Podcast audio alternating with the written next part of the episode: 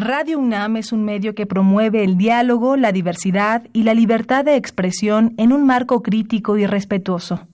Los comentarios expresados a lo largo de su programación reflejan la opinión de quien los emite, mas no de la radiodifusora.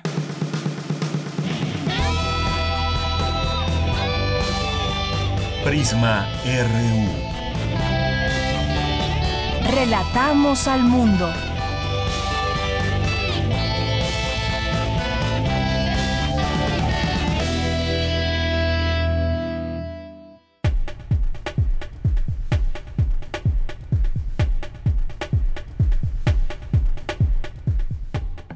Muy buenas tardes. Gracias por estar con nosotros y acompañarnos en esta tarde de martes 19 de marzo. Una tarde un poco nublada, pero con mucho calor. De pronto se asoma el sol, de pronto se mete en este día. Y bueno, pues ya a punto de recibir la siguiente, la siguiente estación del año, que es la primavera. Estamos en la antesala ya de recibir la primavera. Pues qué bueno que están con nosotros. Soy de Yanira Morán y a nombre de todo el equipo le invitamos a que nos a lo largo de estas dos horas. ¿Qué vamos a tener hoy en el programa? Bueno, pues además de nuestra ya acostumbrada sección de Campus RU, Campus Universitario, donde le transmitimos la información más relevante de nuestra universidad, vamos a tener también una plática con, pues, una conversación con motivo de estas declaraciones del presidente Andrés Manuel López Obrador en torno a que se acabó la pesadilla del neoliberalismo. Pues, ¿qué les parece si platicamos? Vamos a platicar con Eduardo Rivadeneira que es doctor en Derecho por la UNAM y catedrático de la FESA Catlán, y escribió un libro sobre este tema, El neoliberalismo en México. Así que vamos a ir desmenuzando este concepto, ¿se acaba la era del neoliberalismo o no? Bueno, pues con él al análisis tendremos esta conversación. También vamos a tener una plática con el doctor Daniel Barrera Pérez, titular del programa de vinculación con los egresados de la UNAM. Sabemos como egresados qué podemos, cómo nos podemos seguir vinculando con nuestra universidad. Si no lo saben, bueno, pues no se pierdan esta plática con el doctor Daniel Barrera Pérez. Vamos a tener también en Cultura el grupo Sonámbulo que presenta gira psicotropical en Colombia, México y Estados Unidos. Aquí estarán en Cultura con Tamara Quirós. En nuestra segunda hora tendremos más información universitaria y una mesa de análisis sobre sociedad civil y el pueblo. Vamos a definir estos conceptos, la necesidad también de pues que exista una relación entre el gobierno y la sociedad civil, pero definirla antes. ¿Qué es la sociedad civil? ¿Qué hace? ¿Desde cuándo está conformada? Pues vamos a hablar con Laura García, quien estudió Relaciones Internacionales y es directora de la organización Fondo Semillas. Y vamos a platicar también con Hernán Gómez Bruera, que es analista político, investigador del Instituto Mora y columnista del Universal. Con ellos dos platicaremos sobre este tema, no se lo pierdan. Hoy es eh, martes de Gaceta UNAM, ya que ayer fue día festivo y también tendremos hoy martes de literatura a la orilla de la tarde esta sección con Alejandro Toledo, que en esta ocasión nos va a platicar de la escritora francesa Virginie Despentes y su teoría King Kong referente del postfeminismo. Así que espero que nos acompañen de aquí hasta el final. Por lo pronto, desde aquí, relatamos al mundo. Prisma RU. Relatamos al mundo.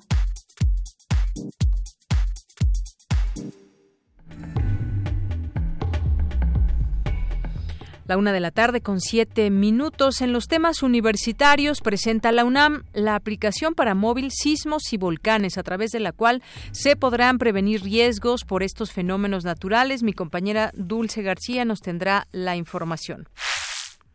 Y también en más información universitaria, la UNAM y Organismo Internacional promoverán la cultura de la tolerancia y la paz y de la paz. Cristina Godínez nos tendrá aquí los detalles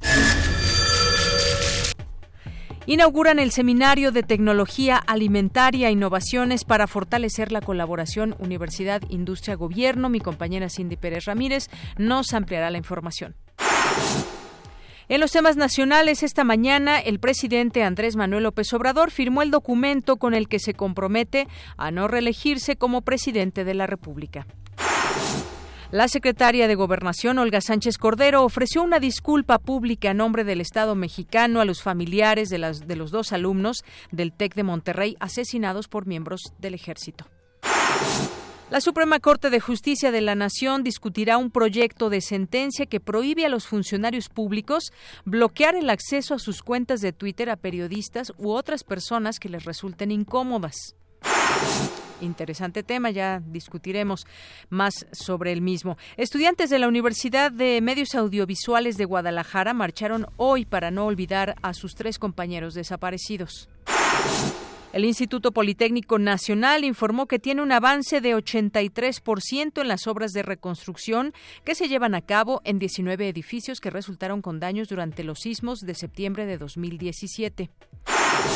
En los temas internacionales, el gobierno de Brasil destacó la entrada en vigencia hoy del libre comercio de vehículos ligeros con México, así como la intención de alcanzar un acuerdo comercial más amplio. La policía de Holanda detuvo a una tercera persona por su supuesta implicación en una balacera en un tranvía en la ciudad de Utrecht que causó tres muertos y siete heridos. Hoy en la UNAM, ¿qué hacer y a dónde ir?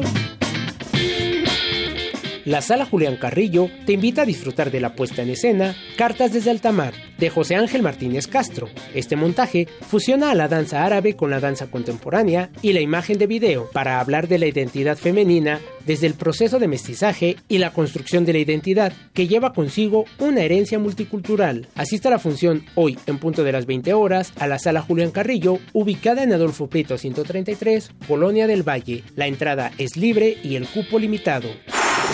Recuerda que hoy tienes una cita con los críticos de cine Leonardo García Sao y Fernanda Solórzano en Encuadre, programa de televisión donde se analiza lo más reciente de la industria cinematográfica nacional e internacional. Sintoniza en punto de las 21 horas la señal de TV UNAM por el canal 20.1 de televisión abierta.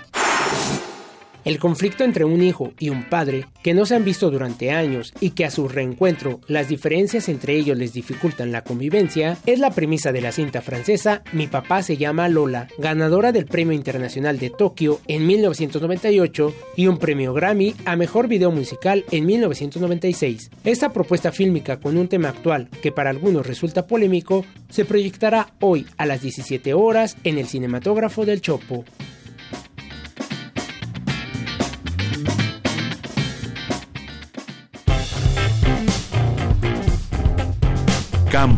RU.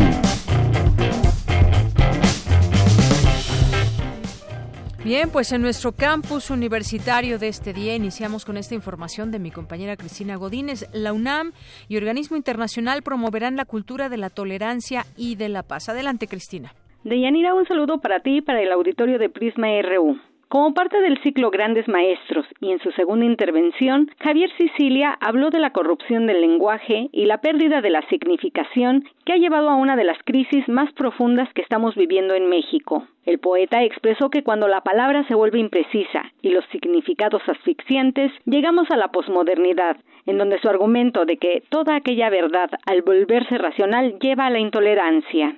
Toda verdad, o sea, todo aquello toda aquella verdad que, que fue entrevista poéticamente al volverse una verdad racional y que quiere ser definida, dice la posmodernidad, causa suficiente pero no necesaria, nos llevó a Auschwitz. Toda verdad nos llevó a las inquisiciones, a los patíbulos, la revolución, eh, la ilustración nos llevó a la revolución y a la guillotina, eh, a las purgas, a las purgas estalinistas, a los Auschwitz soviéticos, a los, digo, a los Auschwitz nazis, a los gulags soviéticos. No hay verdad. Toda verdad nos lleva a la intolerancia. Señaló que la expresión más brutal del caos y del galimatías es la violencia. La violencia es la negación de cualquier palabra, de cualquier contenido. Yo lo decía, oigan a nuestros criminales, a muchos de nuestros políticos, oigan los cinco minutos de discurso, de Andrés Manuel, de Cuauhtémoc Blanco. No hay significado. Entonces, si no hay significado y lo que impera es la lógica de una herramienta transformada en sistema y que el sistema para que opere necesita de la economía, del dinero, la economía entendida como dinero y consumo, pues el lenguaje nada más se vuelve parte de esa, de esa materialidad de cómo nos enchufamos para poder estar llegar a, un bienestar que ya ni siquiera es un bienestar, porque ya ni siquiera hay un objetivo. El objetivo es un consumo sin límite, el objetivo es un es todo sin límite. Deyanira, este es mi reporte. Muy buenas tardes. Gracias, gracias Cristina Godínez por esta información donde pues nos habló de la crisis del sentido, un atisbo a la poesía y el silencio. Ahí escuchábamos la voz del poeta Javier Sicilia. Vamos a continuar ahora con Dulce García. Presenta la UNAM la aplicación para móvil Sismos y Volcanes a través de la cual se podrán prevenir riesgos por estos fenómenos naturales. Adelante, Dulce. Deyanira, muy buenas tardes a ti al auditorio de Prisma RU. A raíz de los sismos de septiembre de 2017, surgió en la población una gran cantidad de dudas que terminaron por saturar las redes sociales y los sitios de búsqueda. Ante ello, investigadores del Instituto de Geofísica y de la Dirección General de Cómputo y de Tecnologías de la Información y Comunicación crearon una aplicación que ofrecerá a la población información sobre fenómenos naturales. La APP, llamada Sismos y Volcanes, utiliza la tecnología del teléfono móvil para ubicar a qué distancia, por ejemplo, se encuentra el usuario de los volcanes con actividad reciente. También indica la actividad tectónica en el país, en particular en la Ciudad de México, y ofrece información de protección civil, mapas de riesgos, el monitoreo del Servicio Sismológico Nacional, entre otros datos. Al presentar la aplicación, la doctora Ana María Soler, jefa del Museo de Geofísica de la UNAM, dijo que entre las dudas de las personas también se ha detectado que la población desconoce que vivimos rodeados de volcanes. Lo primero que aparece ¿sí? Es el último sismo reportado por el Servicio Sismológico. Después de que la SU reporte en Twitter, nosotros lo jala la aplicación. Tenemos también los volcanes tú donde nos dice la distancia a la que estamos de cualquier volcán activo en el sí, la República Mexicana. Y esto es mediante el GPS de nuestro celular. Y después toda esta serie de este, nosotros les decimos trivias o preguntas que nos invitan a presionar y consultar y que son muchas de estas dudas. Más abajo, ya para las personas que quieren profundizar más, pues van a encontrar eventos geológicos del pasado, la historia geológica de, en muy, muy resumida, de lo que es el Valle de México, también por qué tiembla y hay volcanes, por qué hay volcanes, por qué hay estos temblores, donde se generan cuáles son sus causas.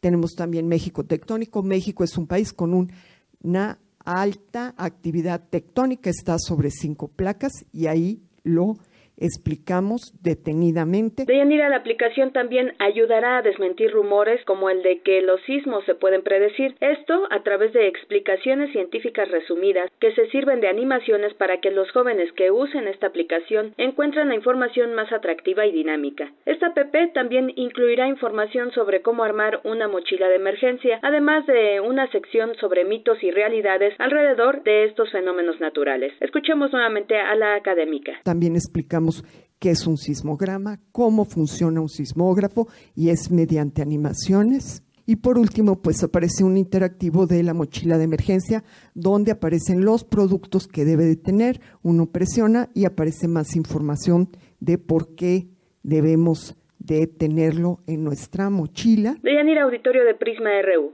La aplicación Sismos y Volcanes ya se encuentra disponible tanto en Google Play como en Apple Store y cabe mencionar que es gratuita. Este es el reporte. Muy buenas tardes.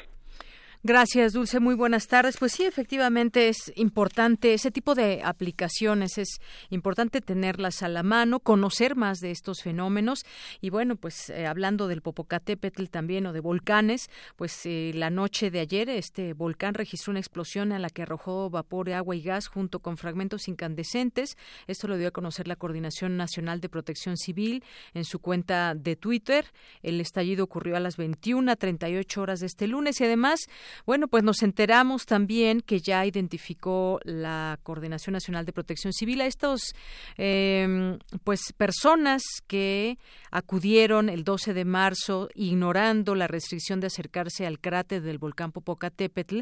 Además, difundieron un video de la actividad de este volcán y bueno, pues ya los tiene identificados para conminarlos a no, a no alentar este tipo de acciones y bueno, pues esto fue lo que sucedió, cinco, eh, algunos de los jóvenes y bueno, en este marco se recuerda que en 1996 cinco jóvenes perdieron la vida al ignorar la restricción de las autoridades de no acercarse al volcán y que también pues comprometieron la integridad de los cuerpos de seguridad y de rescate. Así que pues bueno, no sé si ustedes ya vieron las fotografías, pero ahí están estas personas eh, tomándose fotos en el cráter del Popocatépetl cuando justamente hay muchas restricciones. Bien, continuamos ahora con Cindy Pérez Ramírez. Inauguran el Seminario de Tecnología Alimentaria, Innovaciones para fortalecer la colaboración Universidad, Industria, Gobierno. Adelante, Cindy, buenas tardes. Deyanira, muy buenas tardes. Me da mucho gusto saludarte a ti y a todo el auditorio de Prisma RU. En la Facultad de Química iniciaron los trabajos de este encuentro, en donde Eduardo Ursúa Fernández, director de incubadoras y parques tecnológicos de la Coordinación de Innovación y Desarrollo de la UNAM, señaló que el objetivo del seminario es tener el contacto con la Universidad de Hiroshima y el ecosistema de emprendimiento y negocios del Japón. Por su parte, el profesor de la Universidad de Hiroshima, Nautaka Hirami, habló del convenio que la entidad académica tiene con la UNAM pensamos que qué podemos hacer conjunto. Y yo hablé con Eduardo Urzua aquí, eh, cómo podemos cómo avanzar nuestra migración. Pero tenemos Global Fast Penguin Group, que es una asociación o red de comunicación, asociación de hacer emprendimiento empresarial. Comenzamos este, eh, eh, este programa y después pensamos cómo aumentamos nuestra red en otra, a otra facultad o otra investigación. En, exactamente hace un año vinimos aquí de facultad de química con otros profesores y tenemos, tuvimos como round table, discusión sobre de, de tema de, eh, de profesores entonces y decidimos que vamos a regresar a UNAM y hacer eh, seminario como esta. Esta es la información hasta el momento de Yanira. Muy buenas tardes. Gracias, Cindy. Muy buenas tardes. Prisma RU. Relatamos al mundo. Porque tu opinión es importante, síguenos en nuestras redes sociales, en Facebook como Prisma RU y en Twitter como arroba PrismaRU. Continuamos, una de la tarde con 21 minutos. Se acabó la pesadilla del neoliberalismo, dice el presidente López Obrador. Destacó la elaboración de los foros el plan de, para el Plan Nacional de Desarrollo con la finalidad de que todas las voces de la sociedad sean escuchadas con miras a dejar atrás el modelo neoliberal. Criticó que durante este periodo del neoliberalismo los gobiernos no hayan escuchado a la ciudadanía y optaran por las imposiciones del extranjero. Dijo el presidente, el nuevo plan de desarrollo que está fundado en el profundo cambio del régimen pone fin a las políticas públicas neoliberales y con ello su enfoque económico al que calificó de pillaje y entreguista. Es el momento, dijo textualmente, de expresar, aprovechando este foro, que para nosotros ya se terminó con esa pesadilla que fue la política neoliberal. Declaramos formalmente desde Palacio Nacional el fin de la política neoliberal. ¿De qué estamos exactamente hablando? Pues platiquemos, de este tema con el doctor Eduardo Rivadeneira, doctor en Derecho por la UNAM, catedrático de la FESA Catlán y autor del libro El neoliberalismo en México. ¿Qué tal, doctor? Bienvenido a este espacio. Muy buenas tardes. Es, es un honor y un privilegio que me des la oportunidad de dirigirme en Radio UNAM. Soy orgullosamente universitario, estoy convencido el parte del futuro éxito de este país se va a deber, se va a deber a la enseñanza. Y creo que la UNAM es la columna vertebral del país, formando hombres que están dando lo mejor de sí en, en lucha de un México más justo y más equilibrado. Totalmente de acuerdo, doctor, con esta apreciación. Pues gracias de una nueva cuenta por estar con nosotros y hablemos del neoliberalismo en México. A ver, situémonos. Eh, ¿Qué es el neoliberalismo? ¿Qué entendemos por neoliberalismo? Para entender qué es el neoliberalismo, lo primero que debemos de plantear es qué es el liberalismo. Porque si ahorita estamos en un neoliberalismo, tenemos que entender qué es el liberalismo. El liberalismo es una corriente que sustentó en la filosofía francesa del hacer ser las es hacer, dejar hacer, dejar pasar. Esta, el liberalismo se hacía consistir en que las instituciones económicas habían surgido de manera natural y espontánea y que cada vez que el gobierno intervenía en la economía rompía ciclos naturales. Esto significa que uno de los principios fundamentales del liberalismo era de que el Estado debe de intervenir lo menos en la economía. Mm. El liberalismo también sostenía que los políticos y burócratas son malos administradores porque no cuidan bienes que no son de ellos. Como consecuencia de esto, querían un Estado con pocas leyes para que no se interpusiera la espontaneidad de las instituciones económicas. Ellas señalan cuáles son estas instituciones económicas y, y sugieren que hay un Estado fuerte, pero pequeño, que garantice el derecho a la propiedad y otras libertades. Pero lo fundamental es reducir la intervención del Estado en la economía. Partiendo de, estos, de este supuesto, algunos autores refieren que el neoliberalismo en México partió, se inició a partir del periodo de Miguel de la Madrid. ¿Cuál es el argumento? El argumento es que en este periodo México tenía multitud de empresas paraestatales, era un estado obeso que sí llegó a fuertes excesos. Habían empresas, restaurantes, o sea, creo que sí hubiera una serie de empresas que a lo mejor no tenían realmente razón de ser. Pero por el otro lado teníamos empresas que eran fundamentales para mantener una justicia social, para mantener el control de precios, para fomentar una serie de actividades prioritarias y fundamentales para el país. En este periodo se empiezan a desincorporar empresas y el Estado empieza a perder fuerza. Por eso se sitúa en este periodo el inicio, porque se dice que en la medida que se fueron desincorporando las empresas del Estado, este fue perdiendo fuerza. Por el otro lado, teníamos una constitución de 17 de gran vanguardia, equiparables a la, constitución de Weimar y muchas otras. Bueno, y ejemplo a nivel mundial por sus derechos individuales y sociales que se fueron perdiendo.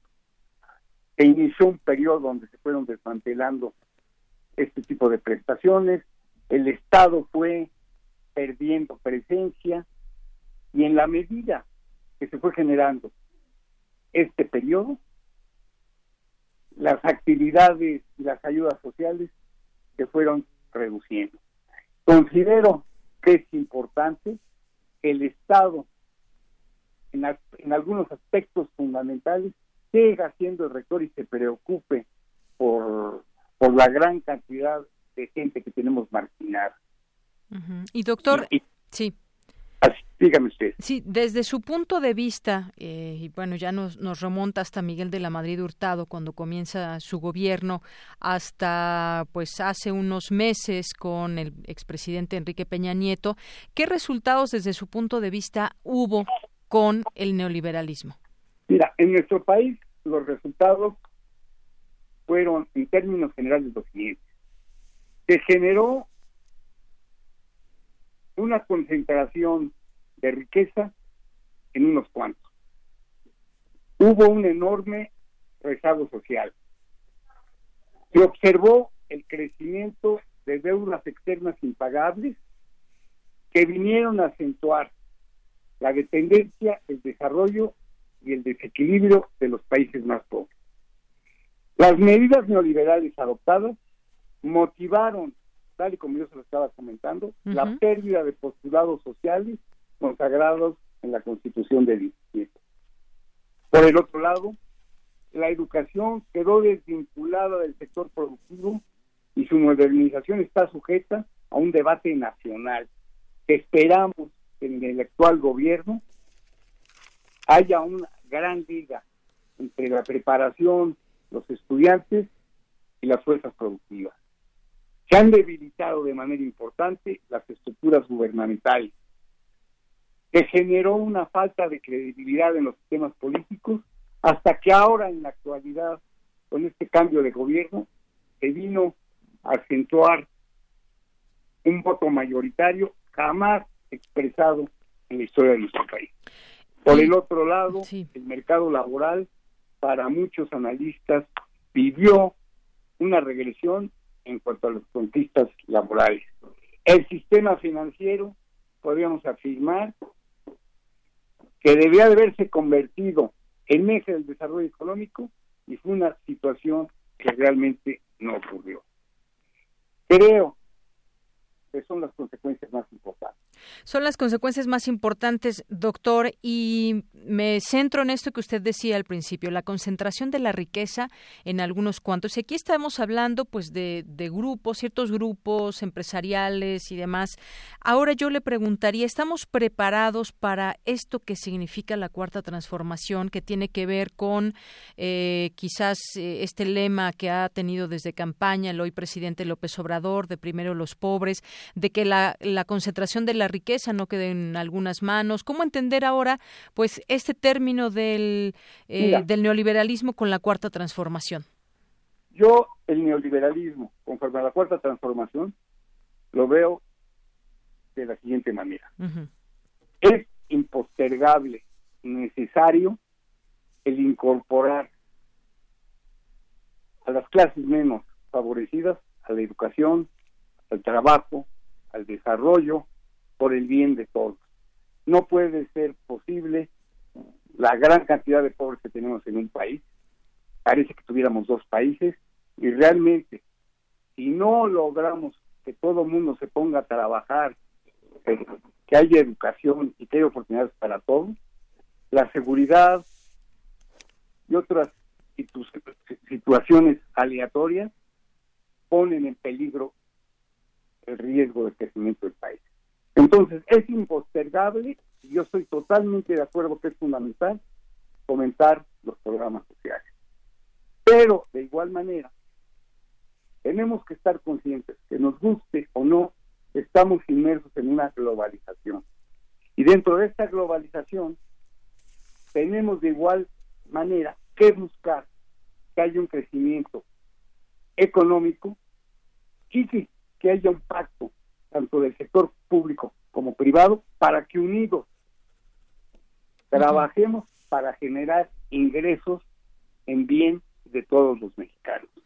Entonces, yo sí veo que es muy importante fortalecer algunas empresas públicas que siempre fueron el eje de nuestro desarrollo, como es el caso de Petróleos Mexicanos. Nuestra economía durante mucho tiempo estuvo petrolizada tuvimos enormes ganancias y se cometió el error de gastarnos la mayor parte del dinero en vez de generar actividades productivas para todos los mexicanos. Entonces, sí creo que la intervención del Estado en actividades básicas es fundamental, pero también dentro de este mundo que estamos viviendo, se debe de incentivar a los que realmente trabajan sin favoritismo, acabar la impunidad y luchar por un verdadero Estado de Derecho. Y doctor, Creo que México puede salir adelante con la unión de todos. Tenemos ejemplos de otros países que devastados después de la Segunda Guerra Mundial no tenían los recursos que tenemos nosotros y con esfuerzo, unión, equidad, justicia salieron adelante. Yo soy optimista y espero que nos vaya bien que a nuestro presidente y a López Obrador le va bien, a todo el país le va a ir bien. Es un enorme reto, porque paralelamente yo sí quiero poner énfasis en que nos tenemos que centrar en tener reglas claras y generar riqueza y que haya inversión y crecimiento de todos los sectores, claro, tanto como... el público como el privado como usted bien lo dice, doctor, es todo un reto porque nos hemos eh, quejado y vemos con mucha tristeza las cifras de pobreza en este país y como usted bien dice, es impostergable integrar, integrar a las eh, clases menos favorecidas. En ese sentido, ¿podríamos decir que el neoliberalismo fue de alguna manera una fábrica de pobres? En nuestro país definitivamente sí. O sea, realmente lo que le estoy comentando, se desvinculó el gobierno de, una gran parte del sector en su afán de ir incorporando empresas y teniendo el control. Habían actividades de empresas que antes regulaban que, que la población tuviera alimentos a precios accesibles, una serie de empresas que garantizaban el que hubiera sano esparcimiento, este, cines a, buenos costos. Entonces, realmente, en la medida que fue creciendo este neoliberalismo, muchas de las funciones que para mí son fundamentales y estaban enmarcadas en nuestra constitución, que es un orgullo de todos los mexicanos, las fuimos abandonando y le fuimos quitando y parchando a esa constitución social individual que era un verdadero orgullo de los mexicanos. A lo mejor muchos de los logros consagrados ahí no se llevaron a cabo, pero había un rumbo, una intención, y sí es de preocupar que nos hayamos apartado. Creo, y lo vuelvo a reiterar, que la capacidad de los mexicanos, sí. si trabajamos y generamos un pacto de unidad, de trabajo, de esfuerzo, vamos a salir adelante producir nuestros alimentos. Fue un grave error que abandonáramos el agro mexicano. El Se abandonó utilizando un principio de Adam Smith que señalaba es mejor, no produzcas lo que es mejor comprar en el exterior. Y como resultaba más barato producir alimentos en el exterior, abandonamos el campo. En la medida que se abandonó el campo, perdimos soberanía, perdimos identidad. Yo alabo que tenga especial énfasis en de nueva cuenta retomar el rumbo del campo y de la educación. Bien, pues soy optimista. El neoliberalismo como tal filosóficamente no es malo del total, pero sí en base a las políticas que se llevaron en este país. Creo que hubo gobiernos que se extralimitaron, hubo enorme corrupción, se trabajó para unos cuantos y eso es un detonante contra el que tenemos que luchar. Ojalá podamos estar en un verdadero Estado de Derecho. Ojalá haya educación para todos. Entiendo, Ojalá estemos conscientes que lo que no hagamos nosotros con nuestro trabajo, esfuerzo y unidad, nadie nos lo va a regalar. Bien. Y otros países que no tienen nuestra, infraestructura ni nuestros recursos lo han podido hacer, este país lo va a hacer. Son 100 días de gobierno, estamos empezando. Tengo fe que no nos falle. Bien, doctor. Y le va bien al gobierno, nos va bien a todos nosotros. Así es. Y como usted, estoy segura que hay mucha gente optimista y ya lo iremos platicando si nos da también esta oportunidad de seguirlo discutiendo y analizando con usted. ¿Cómo se van a dar estos cambios? No es por decreto que haya un cambio, se termina hoy el, neoliberalismo y hoy empieza otro tipo de política. No, es así. Eso no es así y hay una, nombre, una enorme convergencia. O sea, le estoy diciendo lo que marca la diferencia entre un país está a favor del liberalismo y otro que no, es la intervención del Estado. Tenemos el caso de Canadá. En Canadá hay una enorme intervención, hay una garantía en, el sector salud, y sin embargo, la producción está en manos de este particular. Tenemos que buscar y analizar con un gobierno que piense en la gente qué es lo mejor para el país. Que piense y haga por que la todos trabajemos juntos. No podemos continuar con una división que sería negativa y no vamos todos juntos en lugar. Muy bien, Como doctor. universitario, ¿Sí?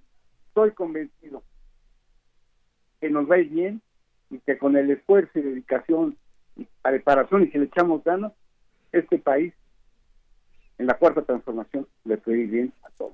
Ojalá, lo deseo de muy buena voluntad.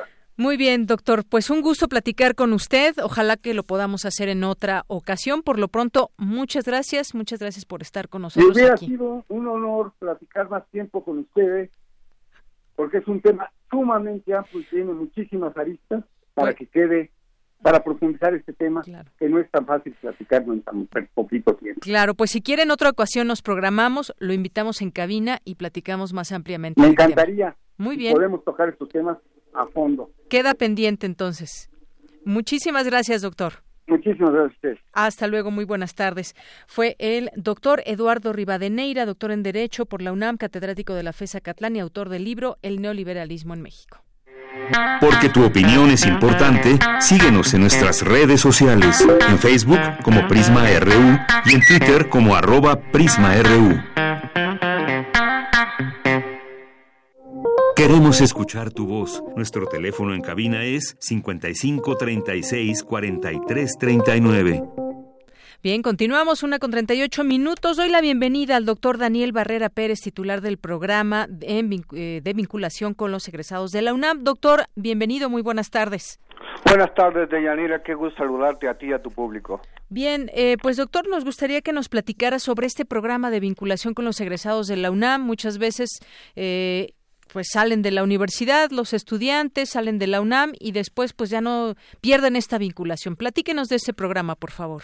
Bueno, es que este programa tiene mucha congruencia en esta universidad, porque bueno, sabemos que esta universidad no sería la misma sin, este país no sería el mismo sin su Universidad Nacional y desde luego por sus egresados. Y viene muy al cuento porque el artículo séptimo del Estatuto General dice muy claramente quiénes son los que pertenecen en activo a la universidad y entre ellos, además de los profesores, alumnos, técnicos, académicos, trabajadores, pues están los egresados que siguen formando parte de la Universidad Nacional. Entonces, en efecto, pues este programa tiende a que se pueda concurrir con ellos a determinadas actividades y yo enmarcaría, si usted me permite, tres cosas fundamentales. Claro, adelante. Pues una sería, desde luego, que continúen integrados a la comunidad universitaria y eso se da a través de actividades que repercuten en beneficio de la propia universidad. Por otro lado, pues algo que hemos ya intentado hacer desde esta administración del programa, pues es buscar fuentes alternativas de financiamiento para la propia universidad, que sirvan pues para atraer becas, etcétera, etcétera, y si más adelante me permite decirles cuáles son las actividades. Y por último, hacemos una encuesta que es muy importante porque es una encuesta representativa de los egresados y a través de 150 preguntas nos permite saber en dónde están laborando, cuántos están laborando, cuál es el perfil de estos egresados, cuáles son los que se contratan, los que no se contratan, y algo muy importante que sabemos a través de esta encuesta representativa, eh, cuál es eh, la satisfacción del usuario. El por ejemplo, el 97% de los egresados volvería a estudiar en la UNAM. Y esto es una muestra de eh, la importancia que tiene, de la aceptación que tiene entre nuestros egresados. Muy bien. Bueno, y además yo tengo en ese momento abierta la página justamente de este programa, a la cual también invito a nuestros radioescuchas que nos estén escuchando, sintonizando, que se metan, es www.pbe .unam.mx, que es el programa de vinculación con los egresados, que se metan y encuentren pues ahí todos los eventos, la credencial de exalumno, principios, servicios, asociaciones, noticias, eventos y mucho más. Pero nos quería comentar parte de esas actividades también, doctor. Sí, cómo no. Bueno, en primera instancia, déjeme decirle que para mantener vinculados a estos egresados, pues nosotros tenemos una serie de mecanismos electrónicos principalmente para mostrarles a los egresados cuáles son las noticias que la propia universidad genera. Decíamos que este país no es entendible sin su Universidad Nacional y aquí se generan muchas de las noticias que repercuten a nivel nacional. Investigaciones, estudios, esta serie de, eh, tan grande de eventos culturales y académicos que tiene la universidad y que le sirven a la sociedad en general, pero que los egresados tienen, digamos, por un lado, pues la necesidad de saber qué es lo que está sucediendo con esa alma mater de la que provienen. Entonces tenemos, por ejemplo, 470 mil direcciones electrónicas a las que dos veces por semana les decimos qué es lo que está sucediendo en la UNAM y por otro lado, cuáles son los beneficios que tienen al haber obtenido su credencial de exalumnos. Que déjeme decirles que ya tenemos alrededor de 250 mil credenciales expedidas y que muchas entidades de bienes y servicios pues eh, les dan a los egresados de la UNAM beneficios como descuentos en, en, más de eh, tengo entendido que son 50 mil establecimientos en la República Mexicana en donde con su credencial pueden obtener beneficios. Este es un área que les beneficia directamente a los egresados pero también ellos aportan a la universidad. Y entonces, si paso rápidamente a otro tema, son las becas que este programa ha apoyado. Y son pues varios eh, rubros en los que se ha venido apoyando. Y déjenme decirles cuál es la importancia. Por ejemplo, becas a alumnos que están próximos a titularse. Porque un apoyo a estos alumnos puede ser para unos la diferencia entre titularse y no titularse, ¿eh? porque es. un apoyo modesto, pero que les puede ayudar para fotocopias, elaboración de tesis, la impresión, etcétera, y puede ser muy importante para terminen y concluyan satisfactoriamente sus estudios. A la fecha, el programa ha proporcionado más de 22 mil becas a alumnos de la universidad provenientes, decía yo, de entidades eh, proveedoras de bienes y servicios que son afines a la universidad y de los propios egresados y de las asociaciones de egresados que ya tenemos, déjeme decirle, más de 160 agrupaciones de egresados que se reúnen ya sea por escuela, facultad por, lugar de residencia, etcétera. Muy bien. Bueno, pues ahí esa parte de lo que pueden conocer eh, con esta vinculación a los egresados. Además, la credencial, por ejemplo, se obtiene de manera muy fácil, rápida y todos estos beneficios creo que son muy muy buenos. Así que, pues eh, nada, invitamos a toda la gente que nos esté escuchando, que haya estudiado en la UNAM, que sean egresados de la UNAM, a que se vinculen justamente con este programa. Pues, doctor Daniel Barrera Pérez, muchísimas gracias gracias por estar con nosotros, platicarnos y además invitarnos a conocer y a disfrutar de todo esto que tiene que ver con este programa. Estoy a sus órdenes, de Yanira. Qué gusto saludarla. Igualmente, hasta luego, un abrazo. Que esté muy bien. Hasta luego, muy buenas tardes. El doctor Daniel Barrera Pérez es titular de este programa, programa de vinculación con los egresados de la UNAM. Tu opinión es muy importante. Escríbenos al correo electrónico prisma.radiounam@gmail.com. Continuamos y algunas notas nacionales que destacamos para ustedes en este día. El Estado mexicano reconoció que los jóvenes Jorge Antonio Mercado Alonso y Javier Francisco Arredondo Verdugo, asesinados por militares, no eran sicarios como se pretendió hacer creer. Hace nueve años, el 19 de marzo de 2010, estos eh, jóvenes estudiantes de posgrado en el Tecnológico de Monterrey fueron asesinados al interior de la institución académica por elementos del ejército bajo el argumento de que se trató del abatimiento de dos sicarios. Hoy la secretaria de Gobernación, Olga Sánchez Cordero, en las instalaciones del Tecnológico de Monterrey en Nuevo León, ofreció una disculpa pública del Estado mexicano a los padres de los jóvenes muertos hace nueve años. Reconoció que las investigaciones iniciales del asesinato estuvieron llenas de inconsistencias y siembra de evidencia. Se manipularon los hechos, expuso, se manipularon los cuerpos a los que se les colocaron armas y se violó la justicia. Así que a nombre del Estado mexicano, dijo, ofreció una disculpa pública por la violación de sus derechos y que la vida pues desafortunadamente nunca se va a recuperar. Los familiares pues también también muy bien lo saben. En más información, en 2024 me iré a Palenque, no voy a perpetuarme, dice el presidente López Obrador, que firmó hoy un compromiso para no reelegirse en el 2024 y adelantó que al terminar su sexenio abandonará la presidencia para irse a Palenque, Chiapas, donde tiene una finca. En conferencia de prensa, solo y sin más miembros de su gabinete, el mandatario sostuvo que no se perpetuará en el cargo y envió un mensaje a sus adversarios políticos, a quienes señaló de que su verdadera doctrina es la hipocresía y vociferar vociferan que la propuesta de la revocación de mandato encumbre la intención de reelegirse en 2024. En otro tema también, pues vaya escándalo que se traen ahí en este tema donde pues se operó o no y quién contra López Obrador en su momento cuando era candidato a la presidencia de la República.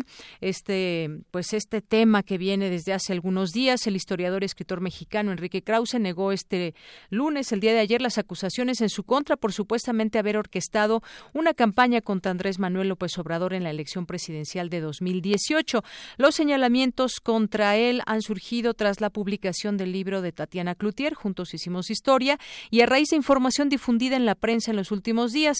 Y bueno, pues eh, el editor, profesor, literato y traductor Ricardo Sevilla decidió eh, con un texto dar a conocer la trama de la que formó parte con la que se intentó descarrilar la candidatura presidencial de López Obrador y ahí pues se detalla Sevilla los detalla los pormenores de esa maquinación fallida financiada según su narración por diversos empresarios y coordinada intelectualmente por el escritor y empresario Enrique Krause y su colaborador más cercano el crítico literario Fernando García Ramírez. Y bueno, dijo que trabajó por 18 años más o menos en el equipo de Enrique Krause en una estrategia anti López Obradorista para que el actual presidente de México no triunfara en las elecciones que finalmente y pese a la despiadada campaña sucia que se elaboró en su contra, dijo que elaboramos en su contra, terminaría ganando.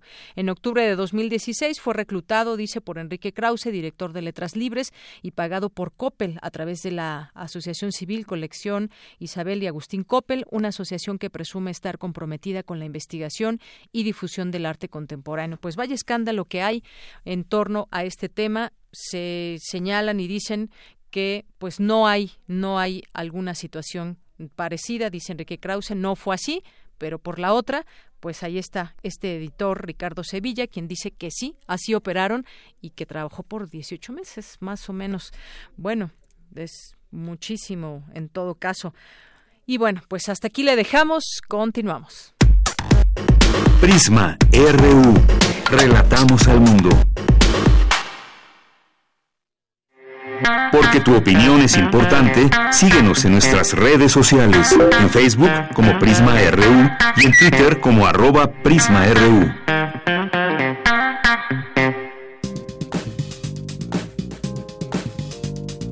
Cultura RU.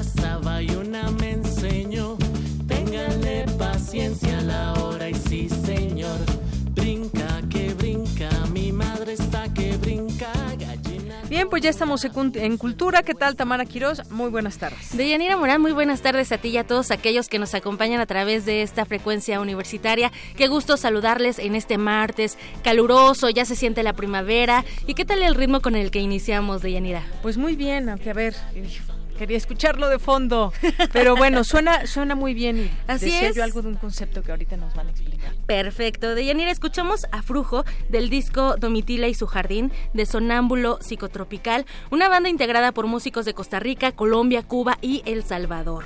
Les cuento que después de seis años, Sonámbulo Psicotropical regresa a México con nuevo material discográfico. Vaya, regresan con ese, con ese sello que los caracteriza, con una mezcla cultural bien sabrosa. Y para platicarnos más, de su propuesta musical. Nos acompañan en cabina David Cuenca y también Tito Fuentes. Ellos son integrantes de Sonámbulo Psicotropical. David, Tito, bienvenidos. Gracias, buenas tardes. ¿Cómo están, chicos? ¿Cómo lo recibe la Ciudad de México? Pues muy bien, muy contentos de estar acá en la República Mexicana. Excelente. Ya tenían rato que no venían acá a la ciudad y bueno, han estado presentándose en diferentes lugares, eh, tanto, tanto de México como de Texas también han estado por allá. Y bueno, me gustaría comentar al auditorio que ya tienen 13 años de trayectoria, ni más ni menos, tres producciones discográficas y se han presentado pues, en diversos recintos, pero me gustaría iniciar que nos, eh, que nos platicaran de su movimiento psicotropical. ¿Por qué llamarlo así? ¿Qué significa esto? Bueno, el psicotropical es básicamente como el reflejo de lo que vivimos en Latinoamérica, para nosotros especialmente en Costa Rica, ¿verdad? Ya que allá estamos basados. Y es esa mezcla que se da día a día, día, a día perdón, de culturas, este, las diferentes influencias, cómo nos marcan y cómo forman eh, la persona y el pueblo, el país que somos. Excelente. ¿Cómo es que llegan a reunirse tantos países en una sola agrupación? ¿En qué momento? Uh, bueno, el grupo cuando inició tenía, éramos un colectivo de artistas de, habían también de varias eh, artes circenses y otras artes dramáticas y era un colectivo ahí que hacíamos diferentes espectáculos, en el cual habíamos varios de nosotros que musicalizábamos los espectáculos. Y ahí empezó a aparecer este otra parte de como sonámbulo y se fueron añadiendo integrantes. Iniciamos cinco y bueno, empezaron a añadirse un montón y ahora somos una, una banda grande. Una bandota. Una bandota. Excelente. Oigan, bueno, pues ya tienen eh, tres discos y ahorita están presentando su, su producción más reciente. Domitila y su jardín, que ha cambiado eh, de un disco a otro, el primero a puro peluche y bueno, a este tercero, ¿qué ha cambiado en Sonámbulo Tropical, Psicotropical? Bueno, el, este, creo que los grupos, perdón, los discos han reflejado como el momento en el que se encuentra el grupo a la hora de producirlos, ¿verdad? El primero era nuestro primer disco, bueno, el primero era la primera vez que grabábamos, entonces estábamos experimentando mucho, buscando, terminando de buscar el sonido eh, en el segundo ya como que logramos llegar a más como a un sonido psicotropical. Este, ya teníamos más experiencia, pero después del segundo disco que fue el Psicosonorama, eh, la banda sufrió cambios importantes. Eh, se fue el cantante y el director artístico, que es mi hermano, tuvo que salir por cuestiones de salud. Se fue el cubano, que también era una figura muy importante, era uno de las voces principales. Entonces, obviamente, la, la dinámica de trabajo, la, la, forma de componer, este, cambió y en este disco lo que quisimos fue reflejar cómo sonaba el grupo ahora. Este último disco, Domitila y su jardín, es diferente porque le llamamos que es el primer cuento corto. Vamos, la idea es hacer varios cuentos cortos que van a ir contando la historia del psicotropical. Y esta es la primera parte. Oye, eso suena bastante interesante, maravilloso. Eh, eh, chicos, bueno, David, Tito, Sonámbulo eh, son conocidos por mezclar cumbia, rock, afrobeat y funk en canciones tanto intensas como extensas. Si uno se sumerge en sus discos va a encontrar canciones que duran tres minutos hasta los ocho minutos y medio Incluso en Apuro Peluche, eh, 30 segundos me parece que es un poco de beatbox, ¿no? Que también mezclan. Eh, se une también a la vigésima celebración de Cumbre Tajín allá en Papantla, Veracruz. ¿Ya están preparados? ¿Ya están listos? Sí, estamos muy emocionados en esta visita a México de poder estar en un montón de lugares diferentes, que eso era como lo principal que queríamos, como poder recorrer bastante de la República Mexicana. Y sí, estamos, estamos listos, con muchas ganas, más bien teníamos este fin de semana que pasó, que tocamos acá en Ciudad de México y tocamos en Austin, en Texas pues ya ahora bien tuvimos dos días libres y, nos hace falta tocar. Pero tenemos muchas ganas. A partir de mañana ya volvemos otra vez a empezar los conciertos, todo este fin de semana y el que sigue también. Excelente. Bueno, también comentarles a, todos aquellos que nos están escuchando. Ustedes han, bueno, ya es, es un grupo que ha ganado diversos premios. Uno de ellos, bueno, el primer disco eh, ganó, ganó un premio por la Asociación Costarricense de Autores Musicales. ¿no?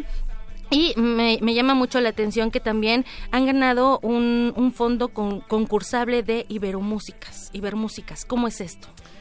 Este fondo Ibermúsicas es básicamente eh, apoyo a agrupaciones, en este caso de música también existe otros para teatro, danza, cosas así, pero el de Ibermúsicas es para bandas en las que uno presenta una propuesta y concursa y te pueden dar apoyo económico en este caso presentamos la propuesta de hacer una gira a México y, ganamos. Y aquí están. aquí estamos. Aquí estamos. Excelente. Ya se presentaron, bueno, tengo aquí que se presentaron el 14 de marzo en el, en el Doberman de, de, Madero, aquí en la Ciudad de México. También vienen de Austin, Texas. Mañana se van a presentar en el Foro Boca en Veracruz para después estar en el Festival Cumbre Tajín también en Veracruz, en Papandla. Y para la gente que nos escucha, ¿dónde más se van a estar presentando aquí en México? Después de Veracruz pasamos a Cactus en Morelia, el 22 de marzo, el 23 de marzo estamos en Foro Bretón, Guadalajara, el 24 en San Miguel de Allende, Guanajuato, 28 en BIT 803, Puebla, el 29 en Foro Landó, Toluca, y el 30 regresamos a Ciudad de México, donde primero vamos a hacer un taller en Indios Verdes en la tarde, y luego en la noche tenemos el concierto de cierre que es en Doppler Bar, en Texcoco. Ok, o sea, sí se van por todos los lugares de la, de la ciudad. Pues sí, es una, una, vueltecita a México. Me parece perfecto. Bueno, pues David y Tito, no me resta más que decirles también al auditorio que cada canción de, Sonámbulo Psicotropical tiene su encanto. De verdad fue un poco complicado saber con qué canción íbamos a iniciar porque todas tienen este ritmo, esta mezcla, esta fusión también. Creo que lo que se hace con pasión se refleja y bueno, con ustedes no hay de otra más que bailar. Entonces, esperamos que la gente, bueno, lo siga, se vaya también con ustedes a las presentaciones aquí en la Ciudad de México. Mientras tanto, eh, también me gustaría, ya para finalizar, en Twitter, ¿cómo los encontramos en todas sus redes sociales? Eh, como Sonámbulo Banda, Sonámbulo Band en Twitter, sino Sonámbulo Psicotropical en Facebook y en Instagram también. Excelente. Sí, sí, lo más fácil es poner sonámbulo psicotropical y yo creo que en cualquier red sale. Muy bien, pues muchísimas gracias por acompañarnos, David Cuenca y Tito Fuentes, integrantes de Sonámbulo Psicotropical. Nos vamos a despedir con Domitila, el sencillo que da nombre a este último disco que están presentando, Domitila y su jardín. Sí, muchísimas gracias ah, por el espacio que nos dan acá en la, radio. Ojalá pues, la gente pueda acercarse a los conciertos y también estamos ahí en las plataformas para que lo puedan escuchar en Spotify, en iTunes. Búsquenlo, chequenlo y que les guste, bailenlo. A puro peluche, psicosonorama y Domitila y su jardín. Muchísimas gracias por venir. De Yanira nos despedimos con música porque también ya nos vamos al corte. Claro que sí, muchísimas gracias. Y como dicen en Costa Rica, pura vida, ¿no? Pura vida. Pura vida. Bueno, pues nos despedimos de ustedes y vamos al corte. Regresamos a la segunda hora de Prisma RU. Domitila tiene un jardín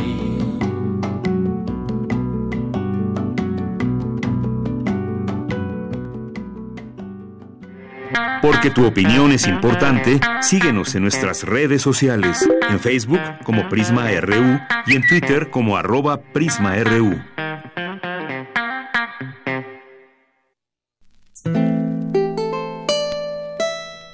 En 1972, Alaide Fopa, escritora, crítica de arte y catedrática guatemalteca, impartía la clase de Sociología de la Mujer en la Facultad de Ciencias Políticas de la UNAM. Compartía los aportes de la escuela feminista, pero hacía falta llevar el análisis extramuros. Fue así que surgió Foro de la Mujer, el primer programa radiofónico que abordó las aristas de este movimiento transformador. No sirve mucho decir mujeres de todo el mundo unidos, porque los conflictos que afligen a las mujeres varían mucho según la clase y según el país al que pertenecen. Pese a la polémica y el descontento, Alaide Fopa habló sobre la despenalización del aborto, la anticoncepción, la violencia de género y los derechos de las trabajadoras sexuales. Foro de la Mujer se detuvo en 1980, cuando ella nos fue arrebatada por el régimen de Fernando Lucas en Guatemala. Pero en 1982 y hasta 1986 renació bajo la conducción de la periodista Elena Urrutia.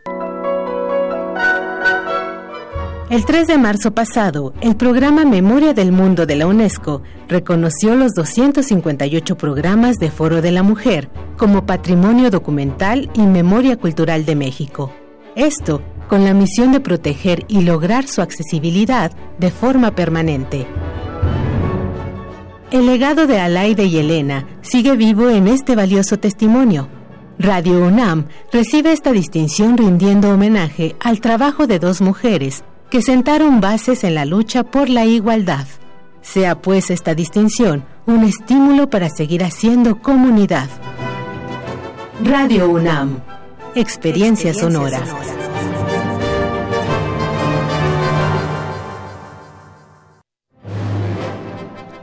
Imagina cuántos intérpretes han dejado el alma frente a estos reflectores. ¿Cuántas veces recorrieron las páginas de sus más de 9.000 partituras?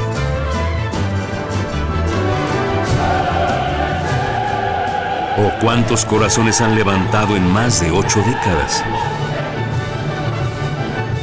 Eso es experiencia sonora. Orquesta Filarmónica de la UNAM, domingos a las 12 del día por el 96.1 de FM. Radio UNAM, experiencia sonora. Hola, mi nombre es Renata y después de mucho tiempo, hoy regresé al lugar donde nací. Aquí aprendí a andar en bicicleta. Aquí pasaba las tardes después de la escuela. ¡Ay, Bruno! Ay, mi secundaria, el mercado, mi colonia. Estoy muy feliz de regresar. Y porque mi país me importa, ya actualicé mi domicilio y mi credencial para votar. Tú también notifica al INE cualquier cambio en tus datos y participa en las decisiones de tu localidad. INE. Nueve de cada diez incendios forestales son provocados por actividades humanas. Si enciendes una fogata en el bosque o en la selva, hazlo en un espacio alejado de árboles, troncos, pasto y hojarasca. Antes de irte, asegúrate de apagarla completamente. Si ves un incendio forestal, repórtalo al 911 o al 01800 4623 6346. Prevenirlo es más fácil que combatirlo. Sistema Nacional de Protección Civil. Gobierno de México. Extra, extra, música nueva, en voz de sus creadores y sus intérpretes. Extra, extra. Testimonio de oídas. Música nueva En voz de sus creadores. en voz de sus intérpretes. Martes y jueves a la 1 a.m. o en su retransmisión los sábados y domingos también a la 1 a.m.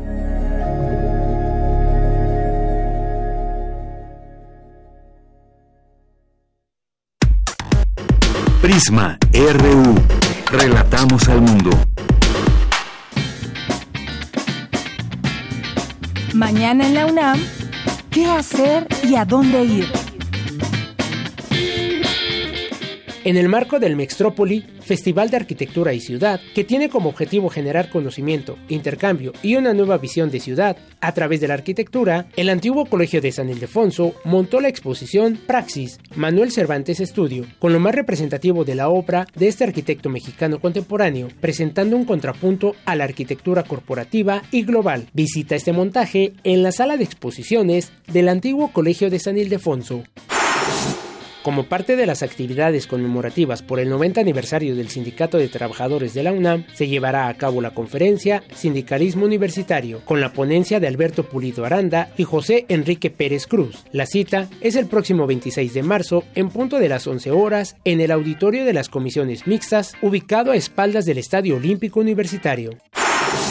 ¿Te gustaría aprender arte digital? La Facultad de Ciencias Políticas y Sociales te invita a participar en el taller de arte digital impartido por Fernando Llanos, quien trabaja sobre todo con dibujo y video y que es reconocido como uno de los artistas mexicanos contemporáneos más activos. El curso se llevará a cabo del 25 al 29 de marzo de 17 a 19 horas sin costo alguno. Asista a las oficinas de Cultura de Extensión Universitaria de la Facultad de Ciencias Políticas y Sociales en Ciudad Universitaria. Para Prisma RU, Daniel Olivares. Son las 2 de la tarde con 7 minutos. Estamos de regreso en esa segunda hora de Prisma RU. En un momento más ya tendremos nuestra mesa de análisis sobre sociedad civil y pueblo, estos dos conceptos y pues también el debate que hay en torno a esto a raíz de algunas declaraciones del presidente de México. En un momento más, por lo pronto, pues nos da tiempo de mandar saludos a quienes nos escuchan a través del 96.1 de FM, a quienes nos sintonizan en www.radio.unam.mx, a quienes nos llaman al 5536 4339, ahí muy amablemente Natalia Pascual está eh, contestando sus llamadas y aquí en Twitter muchas gracias en arroba Prisma RU, mm, Lilith, José Luis León, más 52 Efren, que nos dice, sumando, sumando a lo que dice el doctor, el neoliberalismo es también ideología, busca permear el imaginario colectivo a fin de justificar la apropiación de la economía, la política, la sociedad, del espacio geográfico, donde el individualismo y la esperanza inacabada de bienestar, entrecomillado, dominan. Nos dice, así que romper con el neoliberalismo no solo tiene que ver con lo económico, sino con repensar el discurso y hacernos volver a lo colectivo, al interés por el otro, a sensibilizarnos por el dolor del otro. Saludos, gracias, más 52 Efren, por esta eh, participación. Ahí está tu comentario. El Sarco y Quetecuani nos dice a mí lo que se me antoja es un reencuentro preparatoriano y varios, varios, varios personal extraviado de aquellos días. Bueno, pues no se diga más y puedes organizar y decirles todo también lo que incluye este programa de vinculación universitaria. Eh, Paula del Este también muchas gracias. Romana Hernández Garci, Jaimex, eh, Alejandro Toledo, que en un momento más estará con nosotros en A la orilla de la tarde. Y bueno, pues todas las personas que se vayan sumando con nosotros, Laura Lecuona, Oscar, que también nos dice, espero que hablen sobre la huelga en la UAM y la situación que atraviesa la institución. Gracias, Oscar. Eh, y bueno, todas las personas, las personas que se vayan sumando. Aquí los leemos y pues nos vamos a nuestra mesa de análisis. Prisma RU. Relatamos al mundo.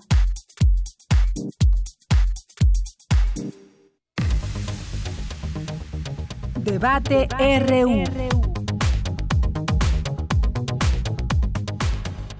Dos de la tarde con nueve minutos y en esta mesa de análisis hoy vamos a hablar sobre la sociedad civil, el concepto de sociedad civil, lo que conlleva y el concepto también de pueblo. Para hablar de ese tema ya están en la línea telefónica Laura García, quien estudió Relaciones Internacionales, es directora de la organización Fondo Semillas. ¿Qué tal Laura? Bienvenida, muy buenas tardes. Buenas tardes, Deyanira. Y bueno, también tiene un Twitter que es arroba Laura García C. Eh, gracias, Laura. Y Hernán, Hernán, perdón, Hernán Gómez Bruera, analista político, investigador del Instituto Mora, columnista del Universal. ¿Qué tal, Hernán? Bienvenido, buenas tardes. Hola, buenas tardes, ¿cómo están? Muy bien, muchas gracias. Y su, tu Twitter es arroba Hernán Gómez B. Bueno, pues eh, iniciemos esta mesa de análisis, eh, se convierte en debate mucho mejor. En sus conferencias de prensa matutinas, el presidente Andrés Manuel López Obrador ha cuestionado a la sociedad civil organizada y afirmó que ninguna eh, recibiría ya dinero del presupuesto público. Dijo, había la mala costumbre de que, el de que del presupuesto se transferían fondos a organizaciones sociales y no había transparencia.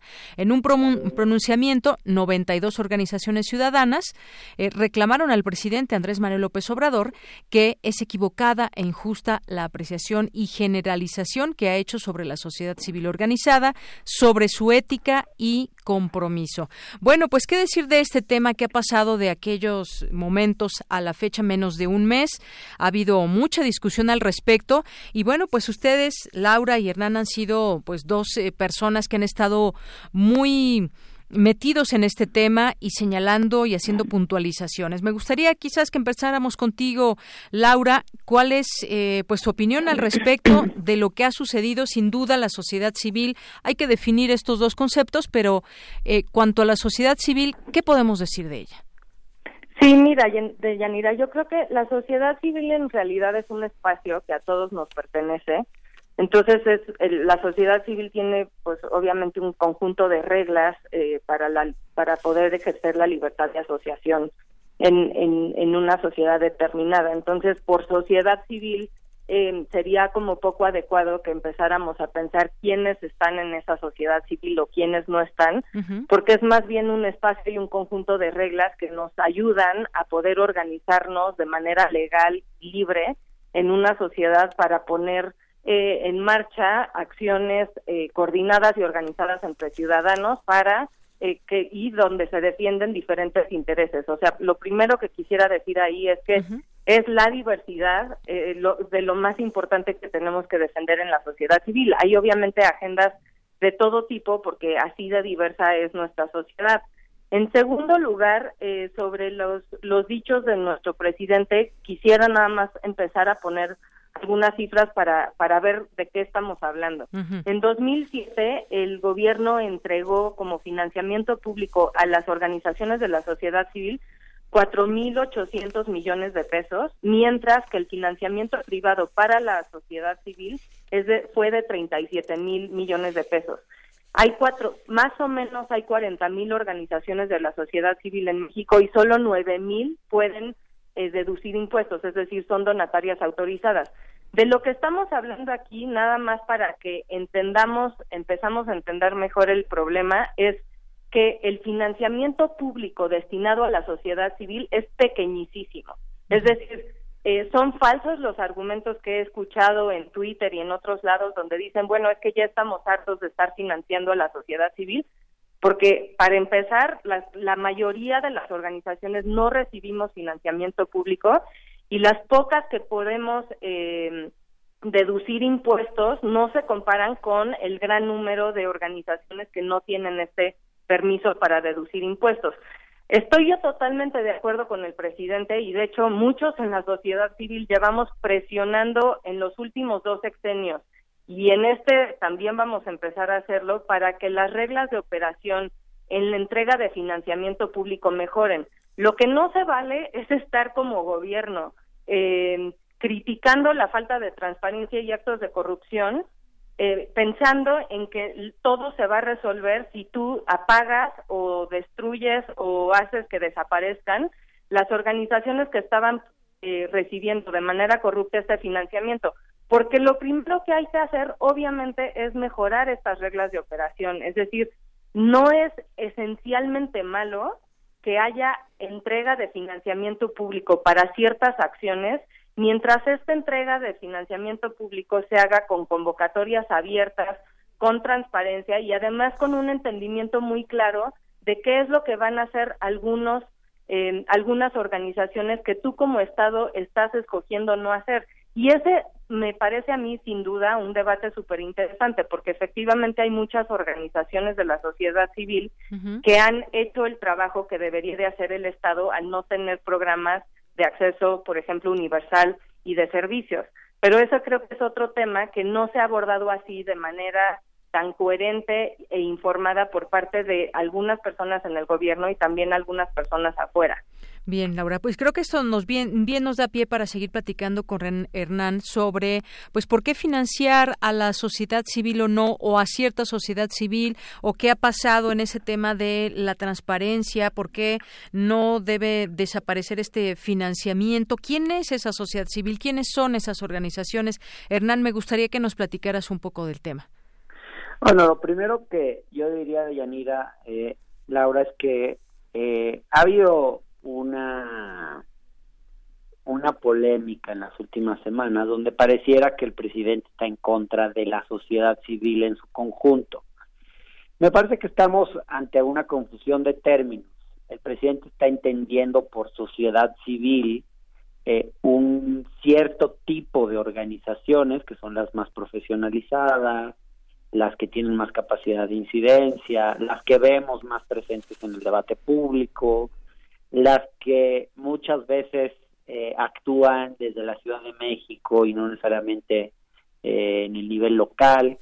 Pero esto es solo una parte de la sociedad civil. Eh, en realidad la sociedad civil es una, una es algo mucho más amplio, digamos, y, y, creo que en efecto no se puede generalizar, como, como bien decía Laura. Y creo que el presidente, cuando era candidato, eh, hacía bien en utilizar el término sociedad civil FIFI, porque más allá de que también pueda parecer un término que, generaliza, es mucho más específico, está haciendo una distinción, está diciendo no toda sociedad civil es igual, hay grupos diferentes. Él se estaba refiriendo a organizaciones que reciben financiamiento empresarial, que muchas veces hacen lobby por intereses empresariales y que eh, y que tienen agendas este, muy particulares.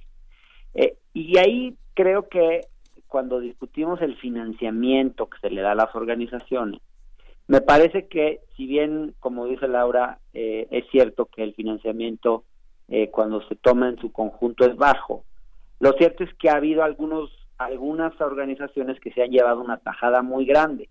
Y yo no me atrevería a asegurarlo pero tengo la intuición de que las organizaciones que más se han llevado una tajada de estos recursos son las que menos lo necesitarían. Eh, entonces, por ejemplo, eh, 180 millones de pesos que recibió eh, Andrés Ruemer para organizar sus conferencias de mentes brillantes, eh, o los recursos que se han llevado las orquestas infantiles de la Asociación Azteca, que es una organización privada, una fundación privada que bien podría financiar sus propias actividades o los recursos de los gobiernos estatales que, eh, que van hacia el Teletón para que el Teletón financie la construcción de hospitales para personas con discapacidad. Ese tipo de cosas me parece que eh, hay que evitarlas. De la misma manera que hay que evitar intermediaciones de organizaciones que hacen clientelismo y que, eh, por ejemplo, Antorcha Campesina o estos, o estos grupos, digamos, que eh, que además ciertamente han incurrido en corrupción ya o hay serias sospechas de que han incurrido muchas de estas en casos de corrupción. Entonces, yo sí defiendo el financiamiento a la sociedad civil. Lula, por ejemplo, en Brasil financió a muchas de las organizaciones y sobre todo si estas organizaciones están sustituyendo trabajo, una función que le correspondería hacer al Estado. Yo lo que veo es que en muchos eh, en muchos rincones del país las organizaciones de la sociedad civil están haciendo un trabajo muy valioso y creo que el gobierno se está dando un tiro en el pie al eh, incluso al al no al enemistarse con estas organizaciones. Así es.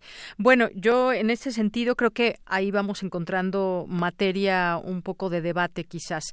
Eh, Laura Hernán, también al estar buscando algunos datos sobre sociedad civil, me encontré una definición de Enrique Toussaint, que es un analista político, un periodista, y donde decía que la sociedad civil apela a ciudadanos de clases medias o acomodadas con tiempo y recursos suficientes para buscar incidir en los temas públicos. Muchas de esas organizaciones son financiadas por grupos económicos que eh, pues que no que no pueden levantar la voz directamente, quizás en algunas ocasiones por desprestigio que tienen en la cultura política mexicana y constituyen plataformas con especialistas de distintas materias para incidir en las políticas públicas de los distintos gobiernos y con eso termino, no es un asunto exclusivamente mexicano, dice, esta forma de operación se encuentra en muchísimos países del mundo. ¿Cómo saber eh, cómo dar ese dinero que es público y cómo saber que es transparente, que, tiene que ser todo ese camino transparente y que se incida en, en aquello que decían, pues que no está haciendo el gobierno y que esa sociedad civil organizada puede coadyuvar en esas labores para levantar la voz y decir aquí se necesita ayuda, aquí estamos ayudando a niños, a mujeres. ¿Cómo, cómo se le hace, Laura? Pues mira, lo primero que quisiera decir es que eh, difiero un poco de la definición que acabas de dar, porque para mí sociedad civil no únicamente abarca la, la organiza, abarca las organizaciones que ya reciben dinero o las que ya están constituidas legalmente. Es decir, si nos fuéramos a definir la sociedad civil por la ley que tenemos, estaríamos entrando en un entramado imposible de definir, porque en la misma ley están metidas, por ejemplo, sindicatos, partidos políticos, iglesias y organizaciones, ¿no? Entonces, no necesariamente yo estoy de acuerdo con que todos ellos formen parte de la sociedad civil como tal, como idea abstracta o como como ese conjunto de reglas este que yo mencionaba. Ahora, lo que sí es cierto, porque para mí que yo me, me dedico a trabajar en eso en, en, en Fondos Semillas, lo que veo yo es que hay eh, una ciudadanía organizada que no es necesariamente o no está enfocada ni concentrada en la clase media. O sea, de hecho, las comunidades en muchísimos sentidos en México están mejor organizadas porque lo han tenido que hacer así para sortear los obstáculos que tienen que la misma clase media en México. En ese sentido hay muchísimas organizaciones que no están contabilizadas en estas 40 mil que te mencioné porque ellas son eh, las 40 mil son las que están eh, que ya están constituidas legalmente y que son grupos de mujeres hombres organizados que están respondiendo a problemáticas de sus propias comunidades y conforme a sus propios intereses colectivos. Entonces, por ahí más bien va mi definición de sociedad civil, que no tiene que ver necesariamente con las reglas legales, sino también con otras reglas que van por, por fuera de la ley y que es más bien como el, el, la, la, la forma en la que te organizas tú como sociedad para plantear colectivamente un, un tema. Ahora, sobre la regulación, algo que me parece importantísimo y que tiene que ver con lo que Hernán dijo hace rato, estoy yo totalmente de acuerdo en que la mayor parte del financiamiento de los 4.800 que en el 2017 se entregaron, o 4.800 millones de pesos, se iban definitivamente a organizaciones que no eran las que más lo necesitaban. Eh, por dar un ejemplo todavía muchísimo más este contundente y, y, y sorprendente, hay una fundación que se llama Fundación Pro, Pro Acceso Eco que recibió 1.700 millones de pesos. Obviamente, no había una convocatoria para entregar 1.700 millones de pesos.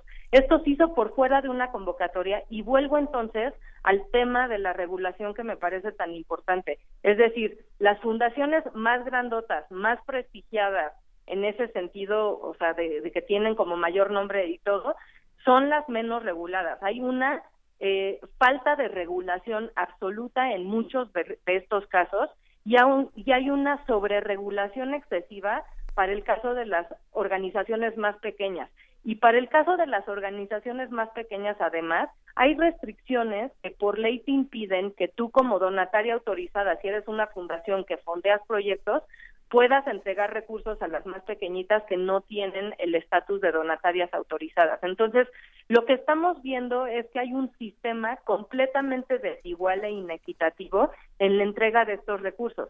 Yo también estoy de acuerdo con Hernán en que es una buena idea entregar recursos y financiamiento público, sobre todo para algunas causas y temas que el Estado simplemente está rebasadísimo y no lo puede hacer, o incluso donde sí lo pueden hacer, pero hay una buena complementariedad con la sociedad civil. O sea, hay muchos temas donde también la sociedad civil pone un valor agregado a lo que ya está haciendo el Estado. Y en ese sentido el financiamiento público es muy buena idea y hay que seguirlo fortaleciendo.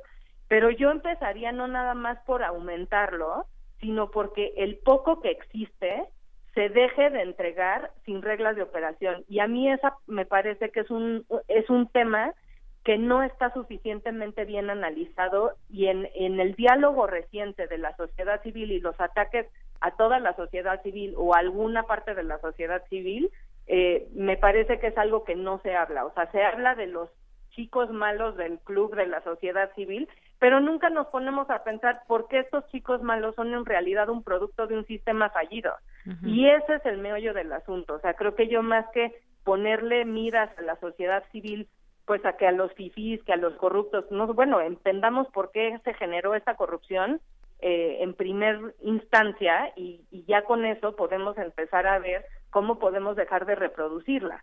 Si no, no lo vamos a poder hacer. Si no, siempre va a haber, no importa el nombre de la fundación que quieras, va a seguir ocurriendo cuando no tienes reglas de operación y México no tiene leyes que obliguen a que la entrega de recursos públicos a la sociedad civil se haga con convocatorias libres y públicas. No, no hay leyes para eso. Bien, y en todo caso ir cerrando los malos manejos, en todo caso a los chicos malos del club, eh, Laura.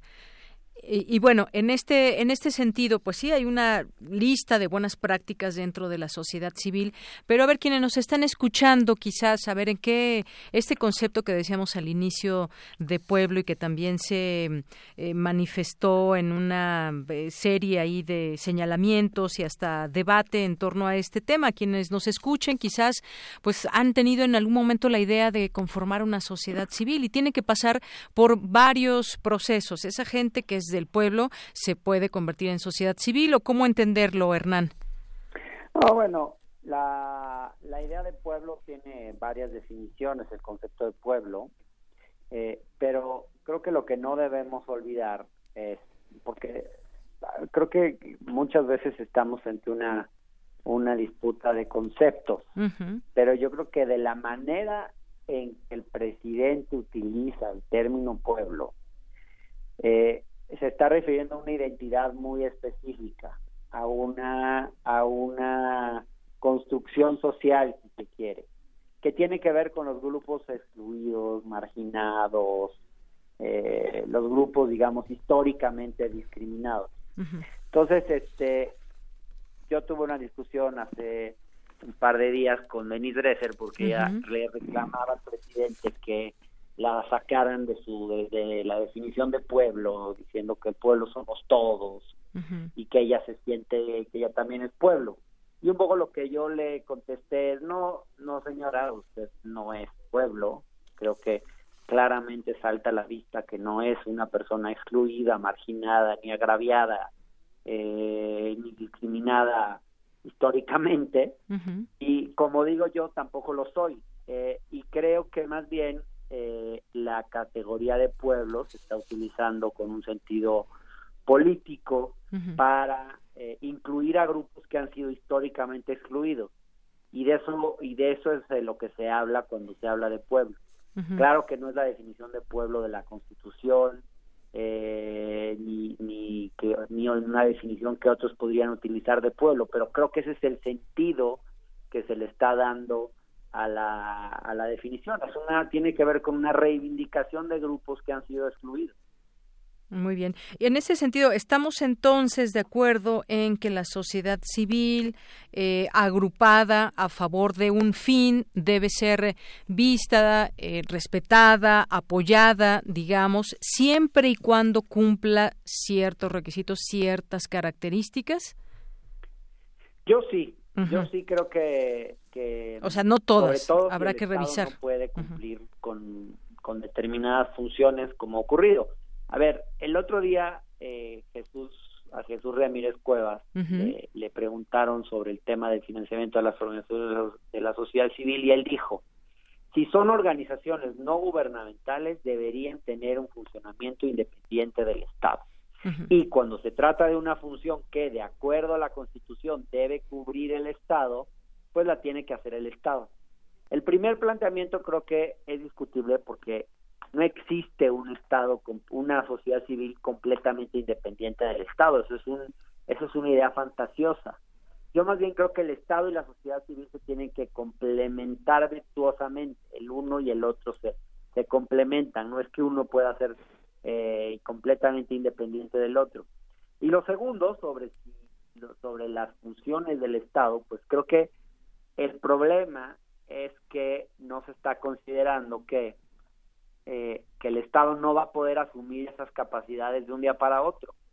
Eh, lo que en este momento le estemos quitando a la sociedad civil o los recursos que le estemos quitando, hay, hay que justificarlo porque el Estado tendría que estar en capacidad de sustituir eso de un día para otro y creo que no es así y, si no se hace así pues el propio Estado mexicano puede incurrir en un incumplimiento de sus propios eh, pues violando derechos humanos y incurriendo en un incumplimiento de sus propias obligaciones internacionales. Muy bien. Bueno, pues muchas gracias, Hernán Gómez Borera. Y sé que sé que tienes que, irte porque tienes un, un, compromiso. Lo lamento. Y pues muchas gracias por estar con nosotros. No, muchas gracias a ti y, a Laura también un saludo grande. A ti, Hernán. Hasta luego, Hernán. Muy buenas tardes. Hernán Gómez Broera es analista político, investigador del Instituto Mora y columnista del Universal. Pues continuamos, eh, Laura, platicando sobre este, este tema. ¿Qué opinas de esto último que decía Hernán sobre pues estas precisiones y esta pues claridad quizás con la que tenemos que irnos con la sociedad civil y todo lo que conlleva cuando hay una organización? Depende el tamaño también, cuáles son sus fines, a qué sector de la población están ayudando ayudando, hay sociedades, eh, agrupaciones de la sociedad civil ahora para muchas eh, cosas, desde migrantes, grupos de mujeres, de niños, etcétera. Está ahí pues un gran abanico de, de la sociedad civil presente. Sí, de Yanira, mira, yo creo que volvemos a lo mismo. La sociedad civil existe para garantizar la libertad de asociación de los ciudadanos En, desde mi opinión, eh, contestándote a tu pregunta de que pues sí existe sociedad civil, pero tiene que existir bajo ciertas reglas y criterios.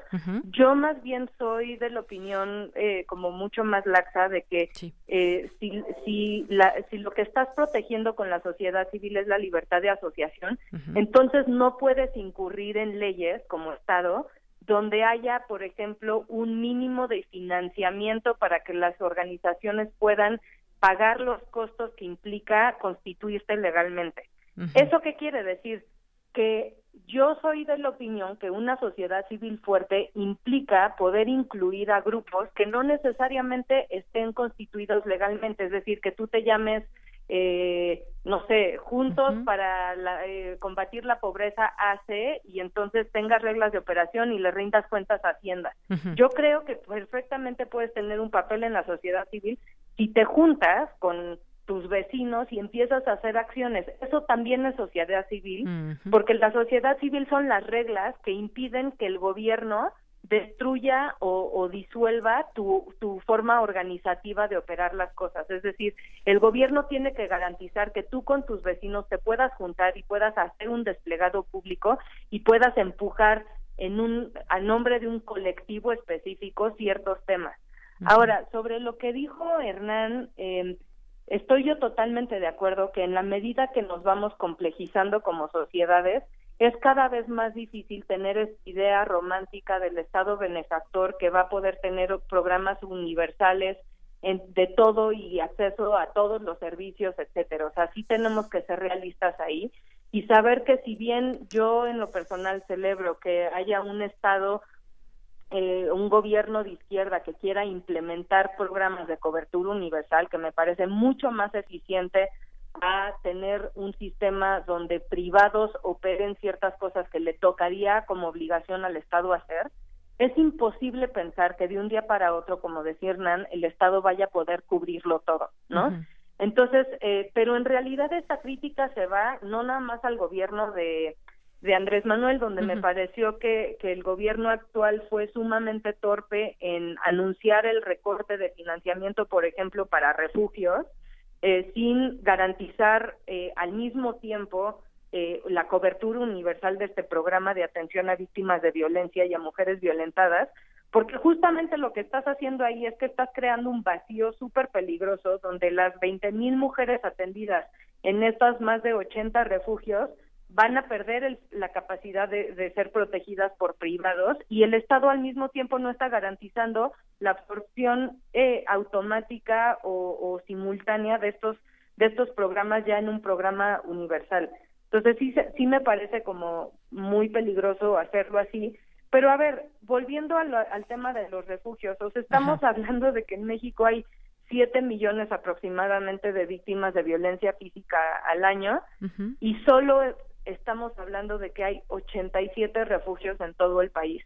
Esto quiere decir que el Estado anterior a Andrés Manuel López Obrador también estaba mal cumpliendo sus funciones por estar proviendo, proveyendo este este servicio con terceros que estaban haciendo un trabajo dentro de lo que podían, pero que son 87. Entonces, no teníamos un programa de cobertura universal eh, extendido como con, con intermediarios antes, pero ahora pues menos, porque ahora ya los 87 refugios están en, en una crisis grave de financiamiento y como muy vulnerados por los anuncios recientes y torpes del, del gobierno. Entonces, sí tenemos que pensar ahí que la sociedad civil está haciendo una labor fundamental debido a la, o sea, dadas las condiciones y que sería muchísimo más eh, conveniente que el Estado fuera eh, asumiendo su responsabilidad que ha estado evadiendo, pero no recortando el financiamiento, sino más bien creando programas para que el día de mañana pueda haber una transferencia directa si es lo que queremos hacer. Así es, eh, Laura, y además me parece, por ejemplo, en este pronunciamiento que hicieron eh, 92 organizaciones ciudadanas, que bueno, pues eh, es solamente un, algunas de ellas que operan en nuestro país, decían, al igual que otros agentes de la sociedad, somos diversas, plurales, con ideologías y objetivos distintos en una sociedad que es compleja, desigual y diversa, expresión de la democracia. Y también, en otra parte, dijeron, somos conscientes de que no toda la ciudadanía, organizada o no, actúa de manera honesta y transparente y también de quien utiliza las necesidades y dolor ajeno para lucrar. lucrar. Eh, quizás en este, en este sentido es poner atención en, en pues en cómo son estas reglas de operación y demás, pero también abrir esa puerta a quien se quiera organizar y de manera honesta, de manera eh, directa pueda incidir en los apoyos a esa parte de la sociedad que lo está necesitando y que muchas veces lo está pidiendo a gritos.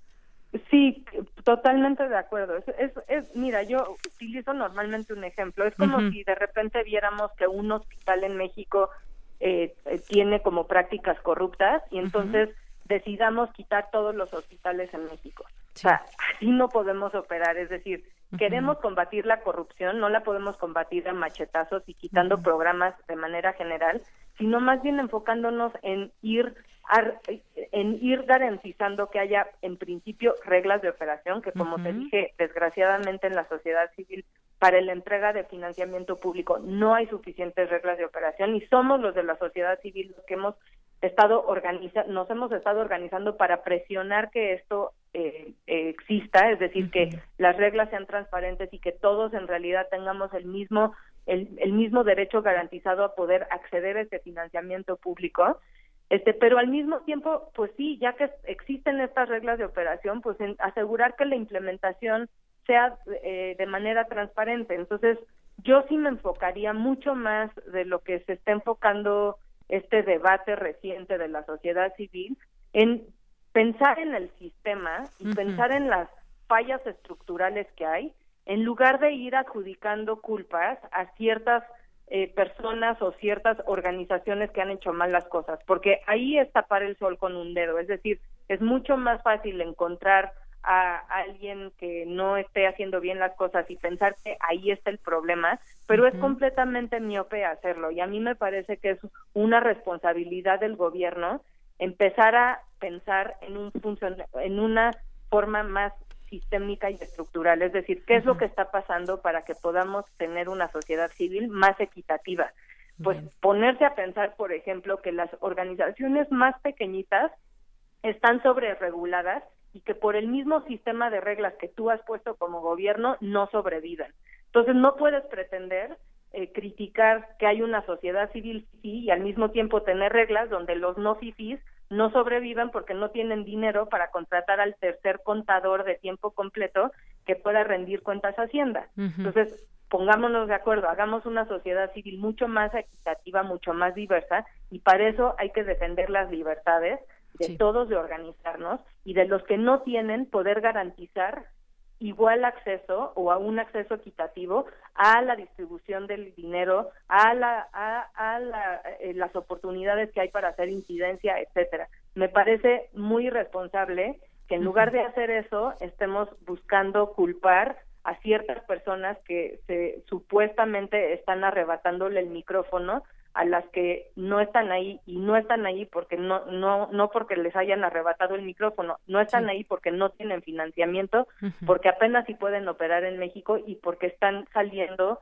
eh, del análisis y de este debate. Bien, pues Laura García, ahí está. Eh, que, gracias por ayudarnos a analizar esto y comprender también, pues esos distintos puntos de vista que hay. Eh, nos das el tuyo y nos haces este análisis sobre la sociedad civil y ese apoyo que se debe recibir o de qué manera. Muchísimas gracias por estar con nosotros aquí en Prisma RU de Radio UNAM. A, a ustedes, Deyanira, gracias por invitarme. Muy buenas tardes. Hasta luego. Hasta luego. Laura García estudió Relaciones Internacionales, es directora de la organización Fondo Semillas y bueno, pues gracias a ella también y Hernán que estuvieron con nosotros para hablar de este tema y tenemos pues rápidamente algunas opiniones de parte de ustedes en Twitter. Eh, Baitogogo dice Obrador está ensanchando al gobierno, así la sociedad civil pasa a ser parte del todo. Y también nos dice por aquí Giro Pentachi, las ONG son pequeños feudos, lo digo por conocimiento de causa. Y bueno, pues ya cerramos este, este tema. Eh, me quedo también con algunas de las cosas que se expresaron en ese pronunciamiento de las organizaciones eh, civiles, donde dicen ellas mismas en esta en este pronunciamiento, si bien es cierto que en administraciones pasadas se han creado organizaciones con fines clientelares y para apoyar fuerzas o corrientes políticas, no es un fenómeno que se puede generalizar. No todas somos iguales muchas hemos promovido y actuado con ética en la política. Y bueno, pues yo creo que estará también en nosotros como sociedad civil, como opinión pública, como pueblo, como ciudadanos, como cualquier concepto que queramos meter, en estar atentos a quienes sí tienen esta pues esta idea de ayudar a la sociedad. Prisma RU. Relatamos al mundo. Porque tu opinión es importante, síguenos en nuestras redes sociales, en Facebook como Prisma RU y en Twitter como arroba PrismaRU. Queremos escuchar tu voz. Nuestro teléfono en cabina es 55 36 43 39. Continuamos dos de la tarde con 42 minutos. Ya está mi compañera Virginia Sánchez al teléfono, investigador de la UNAM, eh, preside Asociación Latinoamericana de Sociología Rural. ¿Qué tal, Vicky? Muy buenas tardes. Hola, ¿qué tal, Deyanira? Muy buenas tardes a ti y al auditorio de Prisma RU. Pues para el periodo 2019-2022, la Asociación Latinoamericana de Sociología Rural tendrá como presidente a un reconocido académico del Instituto de Investigaciones Antropológicas. Se trata de Hernán Salas Quintanal. Con más de mil socios y alrededor de tres mil colaboradores externos, representantes de todos los países de América Latina y el Caribe, este organismo, fundado en 1969 en Buenos Aires, Argentina, pues reúne especialistas que desde diversas disciplinas como la sociología, la historia, antropología, economía y geografía, entre otras, estudian la sociología rural en la región. Escuchemos a Hernán Salas qué dice al respecto. La sociología rural, una de las cuestiones que busca es justamente eh, reactivar en lo posible la agricultura campesina porque eso genera dos beneficios. Una, la producción de alimentos básicos para el país y también genera empleos para la población rural. ¿no? Es un medio de subsistencia la agricultura, no es solamente una actividad económica, es también una actividad social, cultural, es un modo de vida. Y bueno, pues entre las funciones que tendrá el nuevo presidente de la ALASRU está la organización del Congreso Internacional 2022 que se realiza cada cuatro años y esta vez pues la sede será México, por lo que señaló este nuevo presidente que espera que la UNAM pues tenga un papel protagónico y se aproveche a todos los expertos en el área rural que se encuentran en las facultades, centros e institutos. Además, esta, esta asociación también publica la revista de estudios rurales latinoamericanos.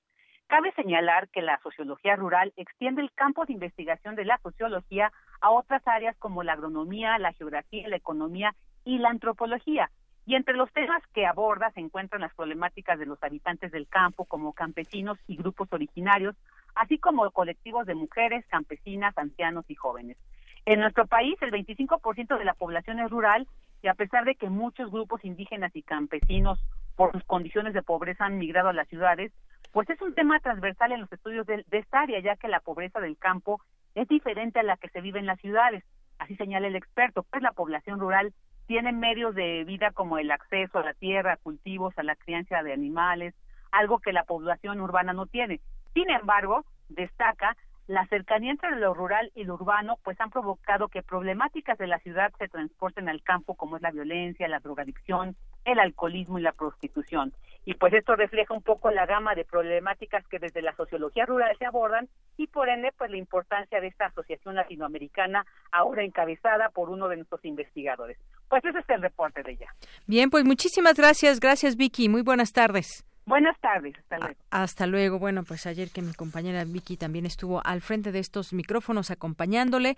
Y bueno, ahora vamos a continuar con mi compañera Cristina Godínez, que nos tiene información sobre la UNAM y organismo internacional que promoverán la cultura de la tolerancia y de la paz. Adelante, Cristina.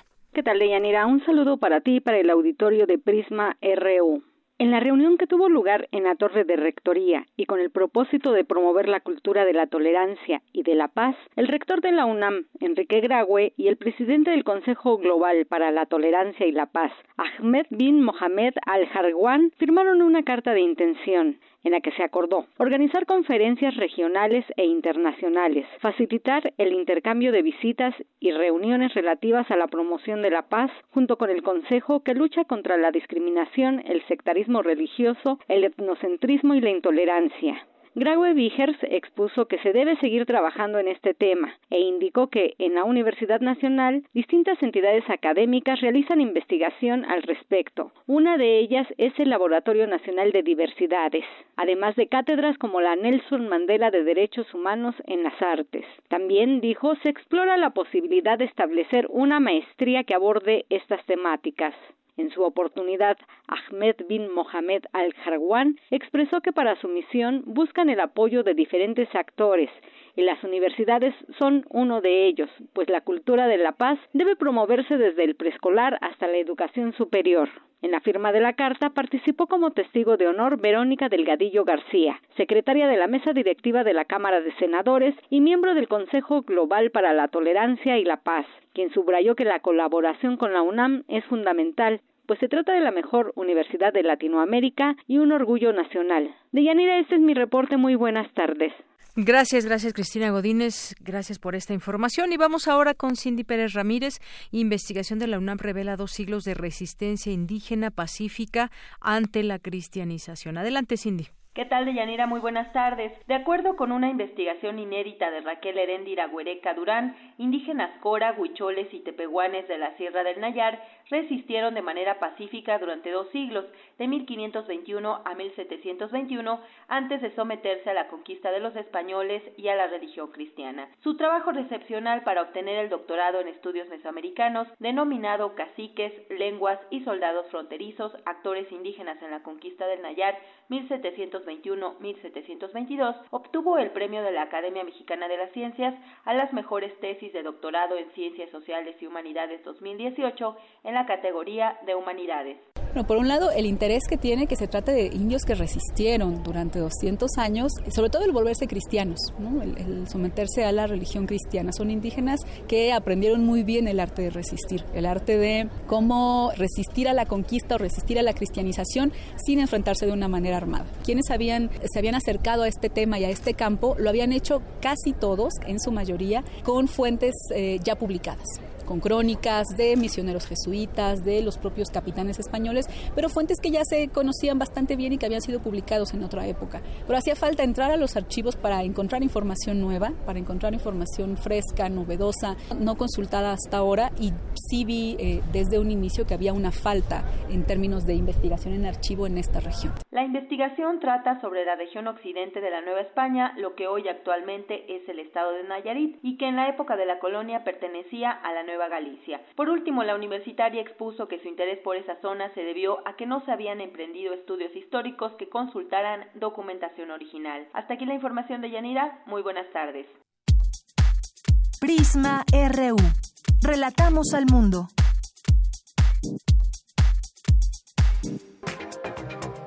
Internacional RU.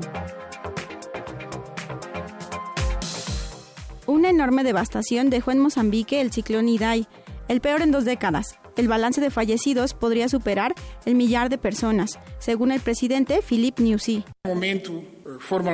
Por el momento tenemos oficialmente 84 muertos, pero cuando sobrevolamos la zona esta mañana para ver lo que pasó, pensamos que el balance podría superar los mil muertos. La vida de más de 100.000 personas está amenazada. El presidente del Consejo Europeo, Donald Tusk, se encuentra de gira para buscar consenso en la respuesta europea en caso de que la primera ministra británica, Theresa May, fracase por tercera vez en su intento de ratificar su acuerdo de salida del Reino Unido de la Unión Europea. El presidente de Kazajistán, Nursultán Nazarbayev, anunció su dimisión como líder del país centroasiático, después de tres décadas en el poder. Donald Trump recibe este martes en la Casa Blanca a su homólogo brasileño Jair Bolsonaro, quien le expresó su admiración y su interés de comenzar una nueva alianza hemisférica. Juntos podemos hacer mucho. Juntos podremos hacer mucho y esta unión, incluso por la proximidad entre Brasil y Estados Unidos, estén ustedes seguros, sostendremos no solo nuestras economías, sino también los valores que en los últimos años han sido relegados. A lo largo de los últimos años fueron dejados para atrás. El gobierno de Nicolás Maduro denunció la toma ilegal de tres sedes diplomáticas venezolanas en Estados Unidos por parte de un grupo de opositores que representan al autoproclamado presidente de Venezuela, Juan Guaidó. Habla uno de sus colaboradores, Carlos Vecchio. Creo que lo que está pasando hoy exactamente refleja lo que ha pasado en nuestro país. Una, la destrucción de toda Venezuela, ejemplificada en ese edificio que acabamos de ver, que pertenecía a, eh, a la agregaduría militar y que luego pasó al Ministerio de Exteriores, que quisieron venderlo, pero hoy ustedes pudieron constatar directamente la destrucción de lo que es edificio, esa es la destrucción del país. La estadounidense Karen Beck se convirtió hoy en la primera mujer en ganar el premio Abel, considerado el Nobel de las Matemáticas. Fue premiada por sus logros pioneros sobre ecuaciones diferenciales parciales geométricas, la teoría de Gauss y los sistemas integrales.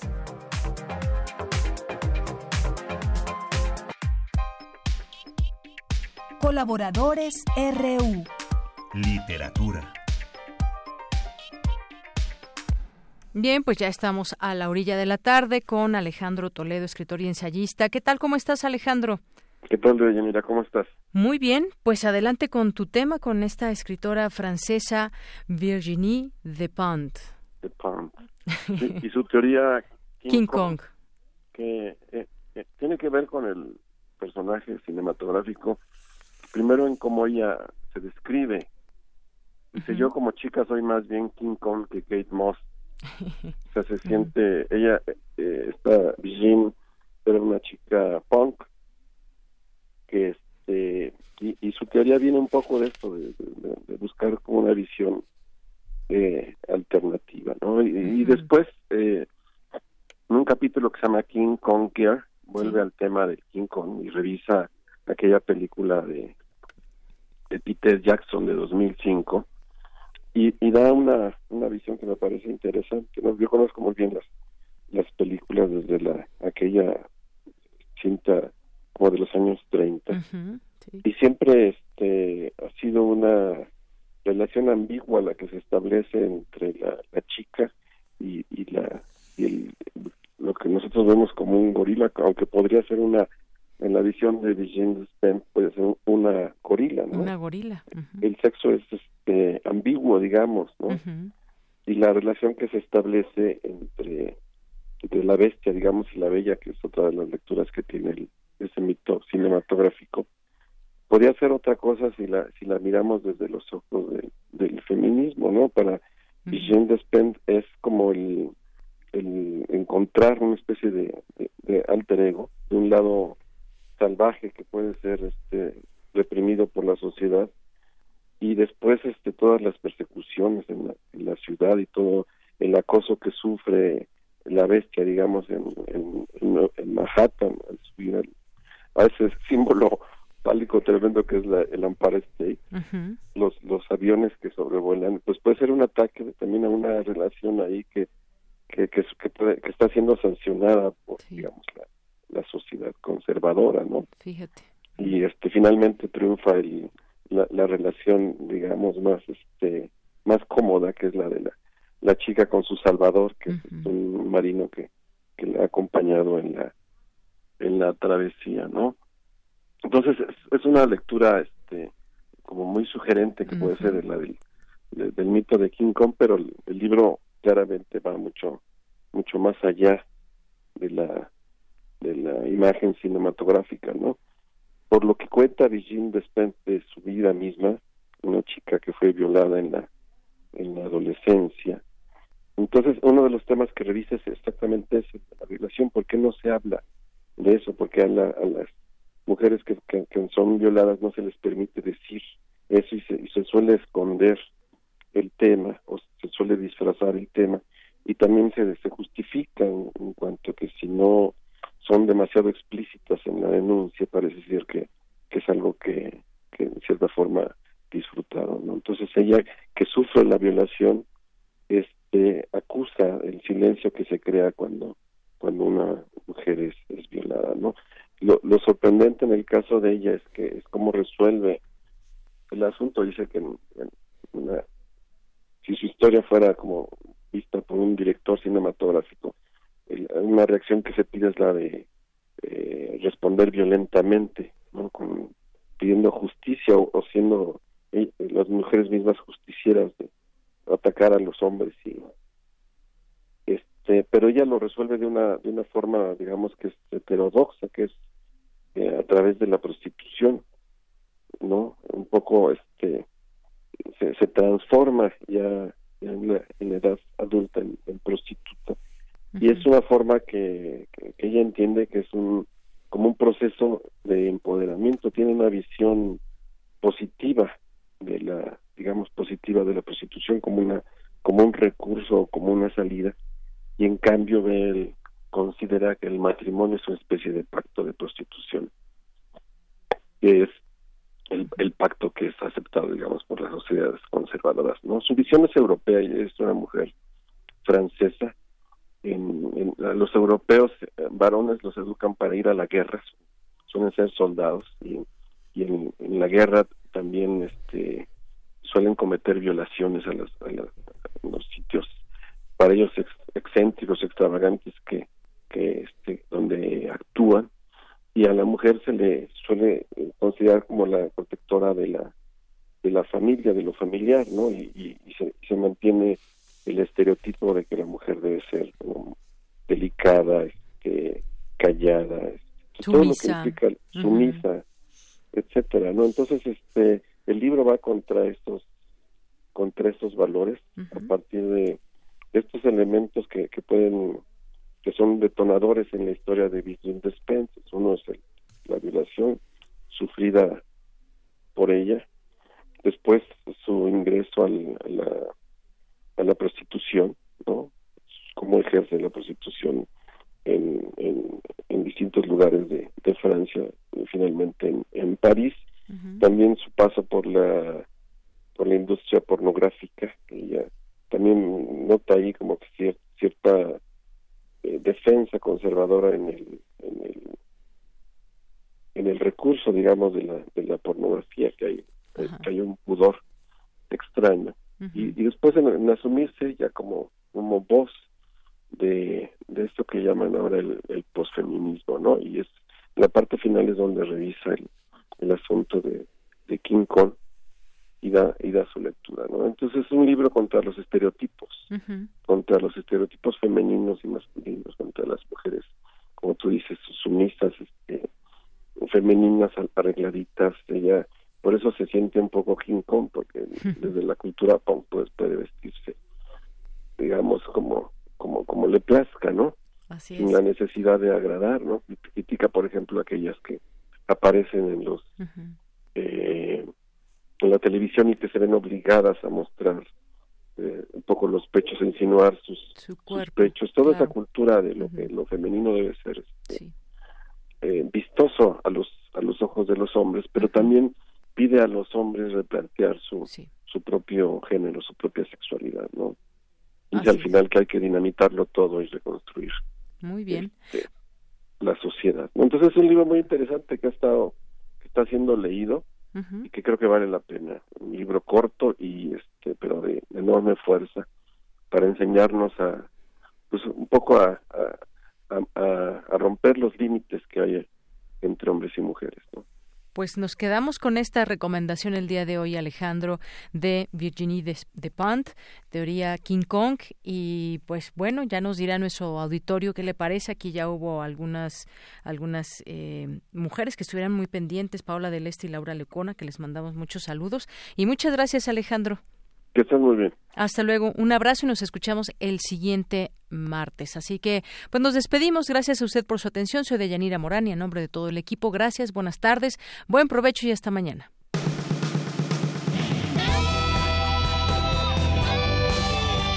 Prisma RU. Relatamos al mundo.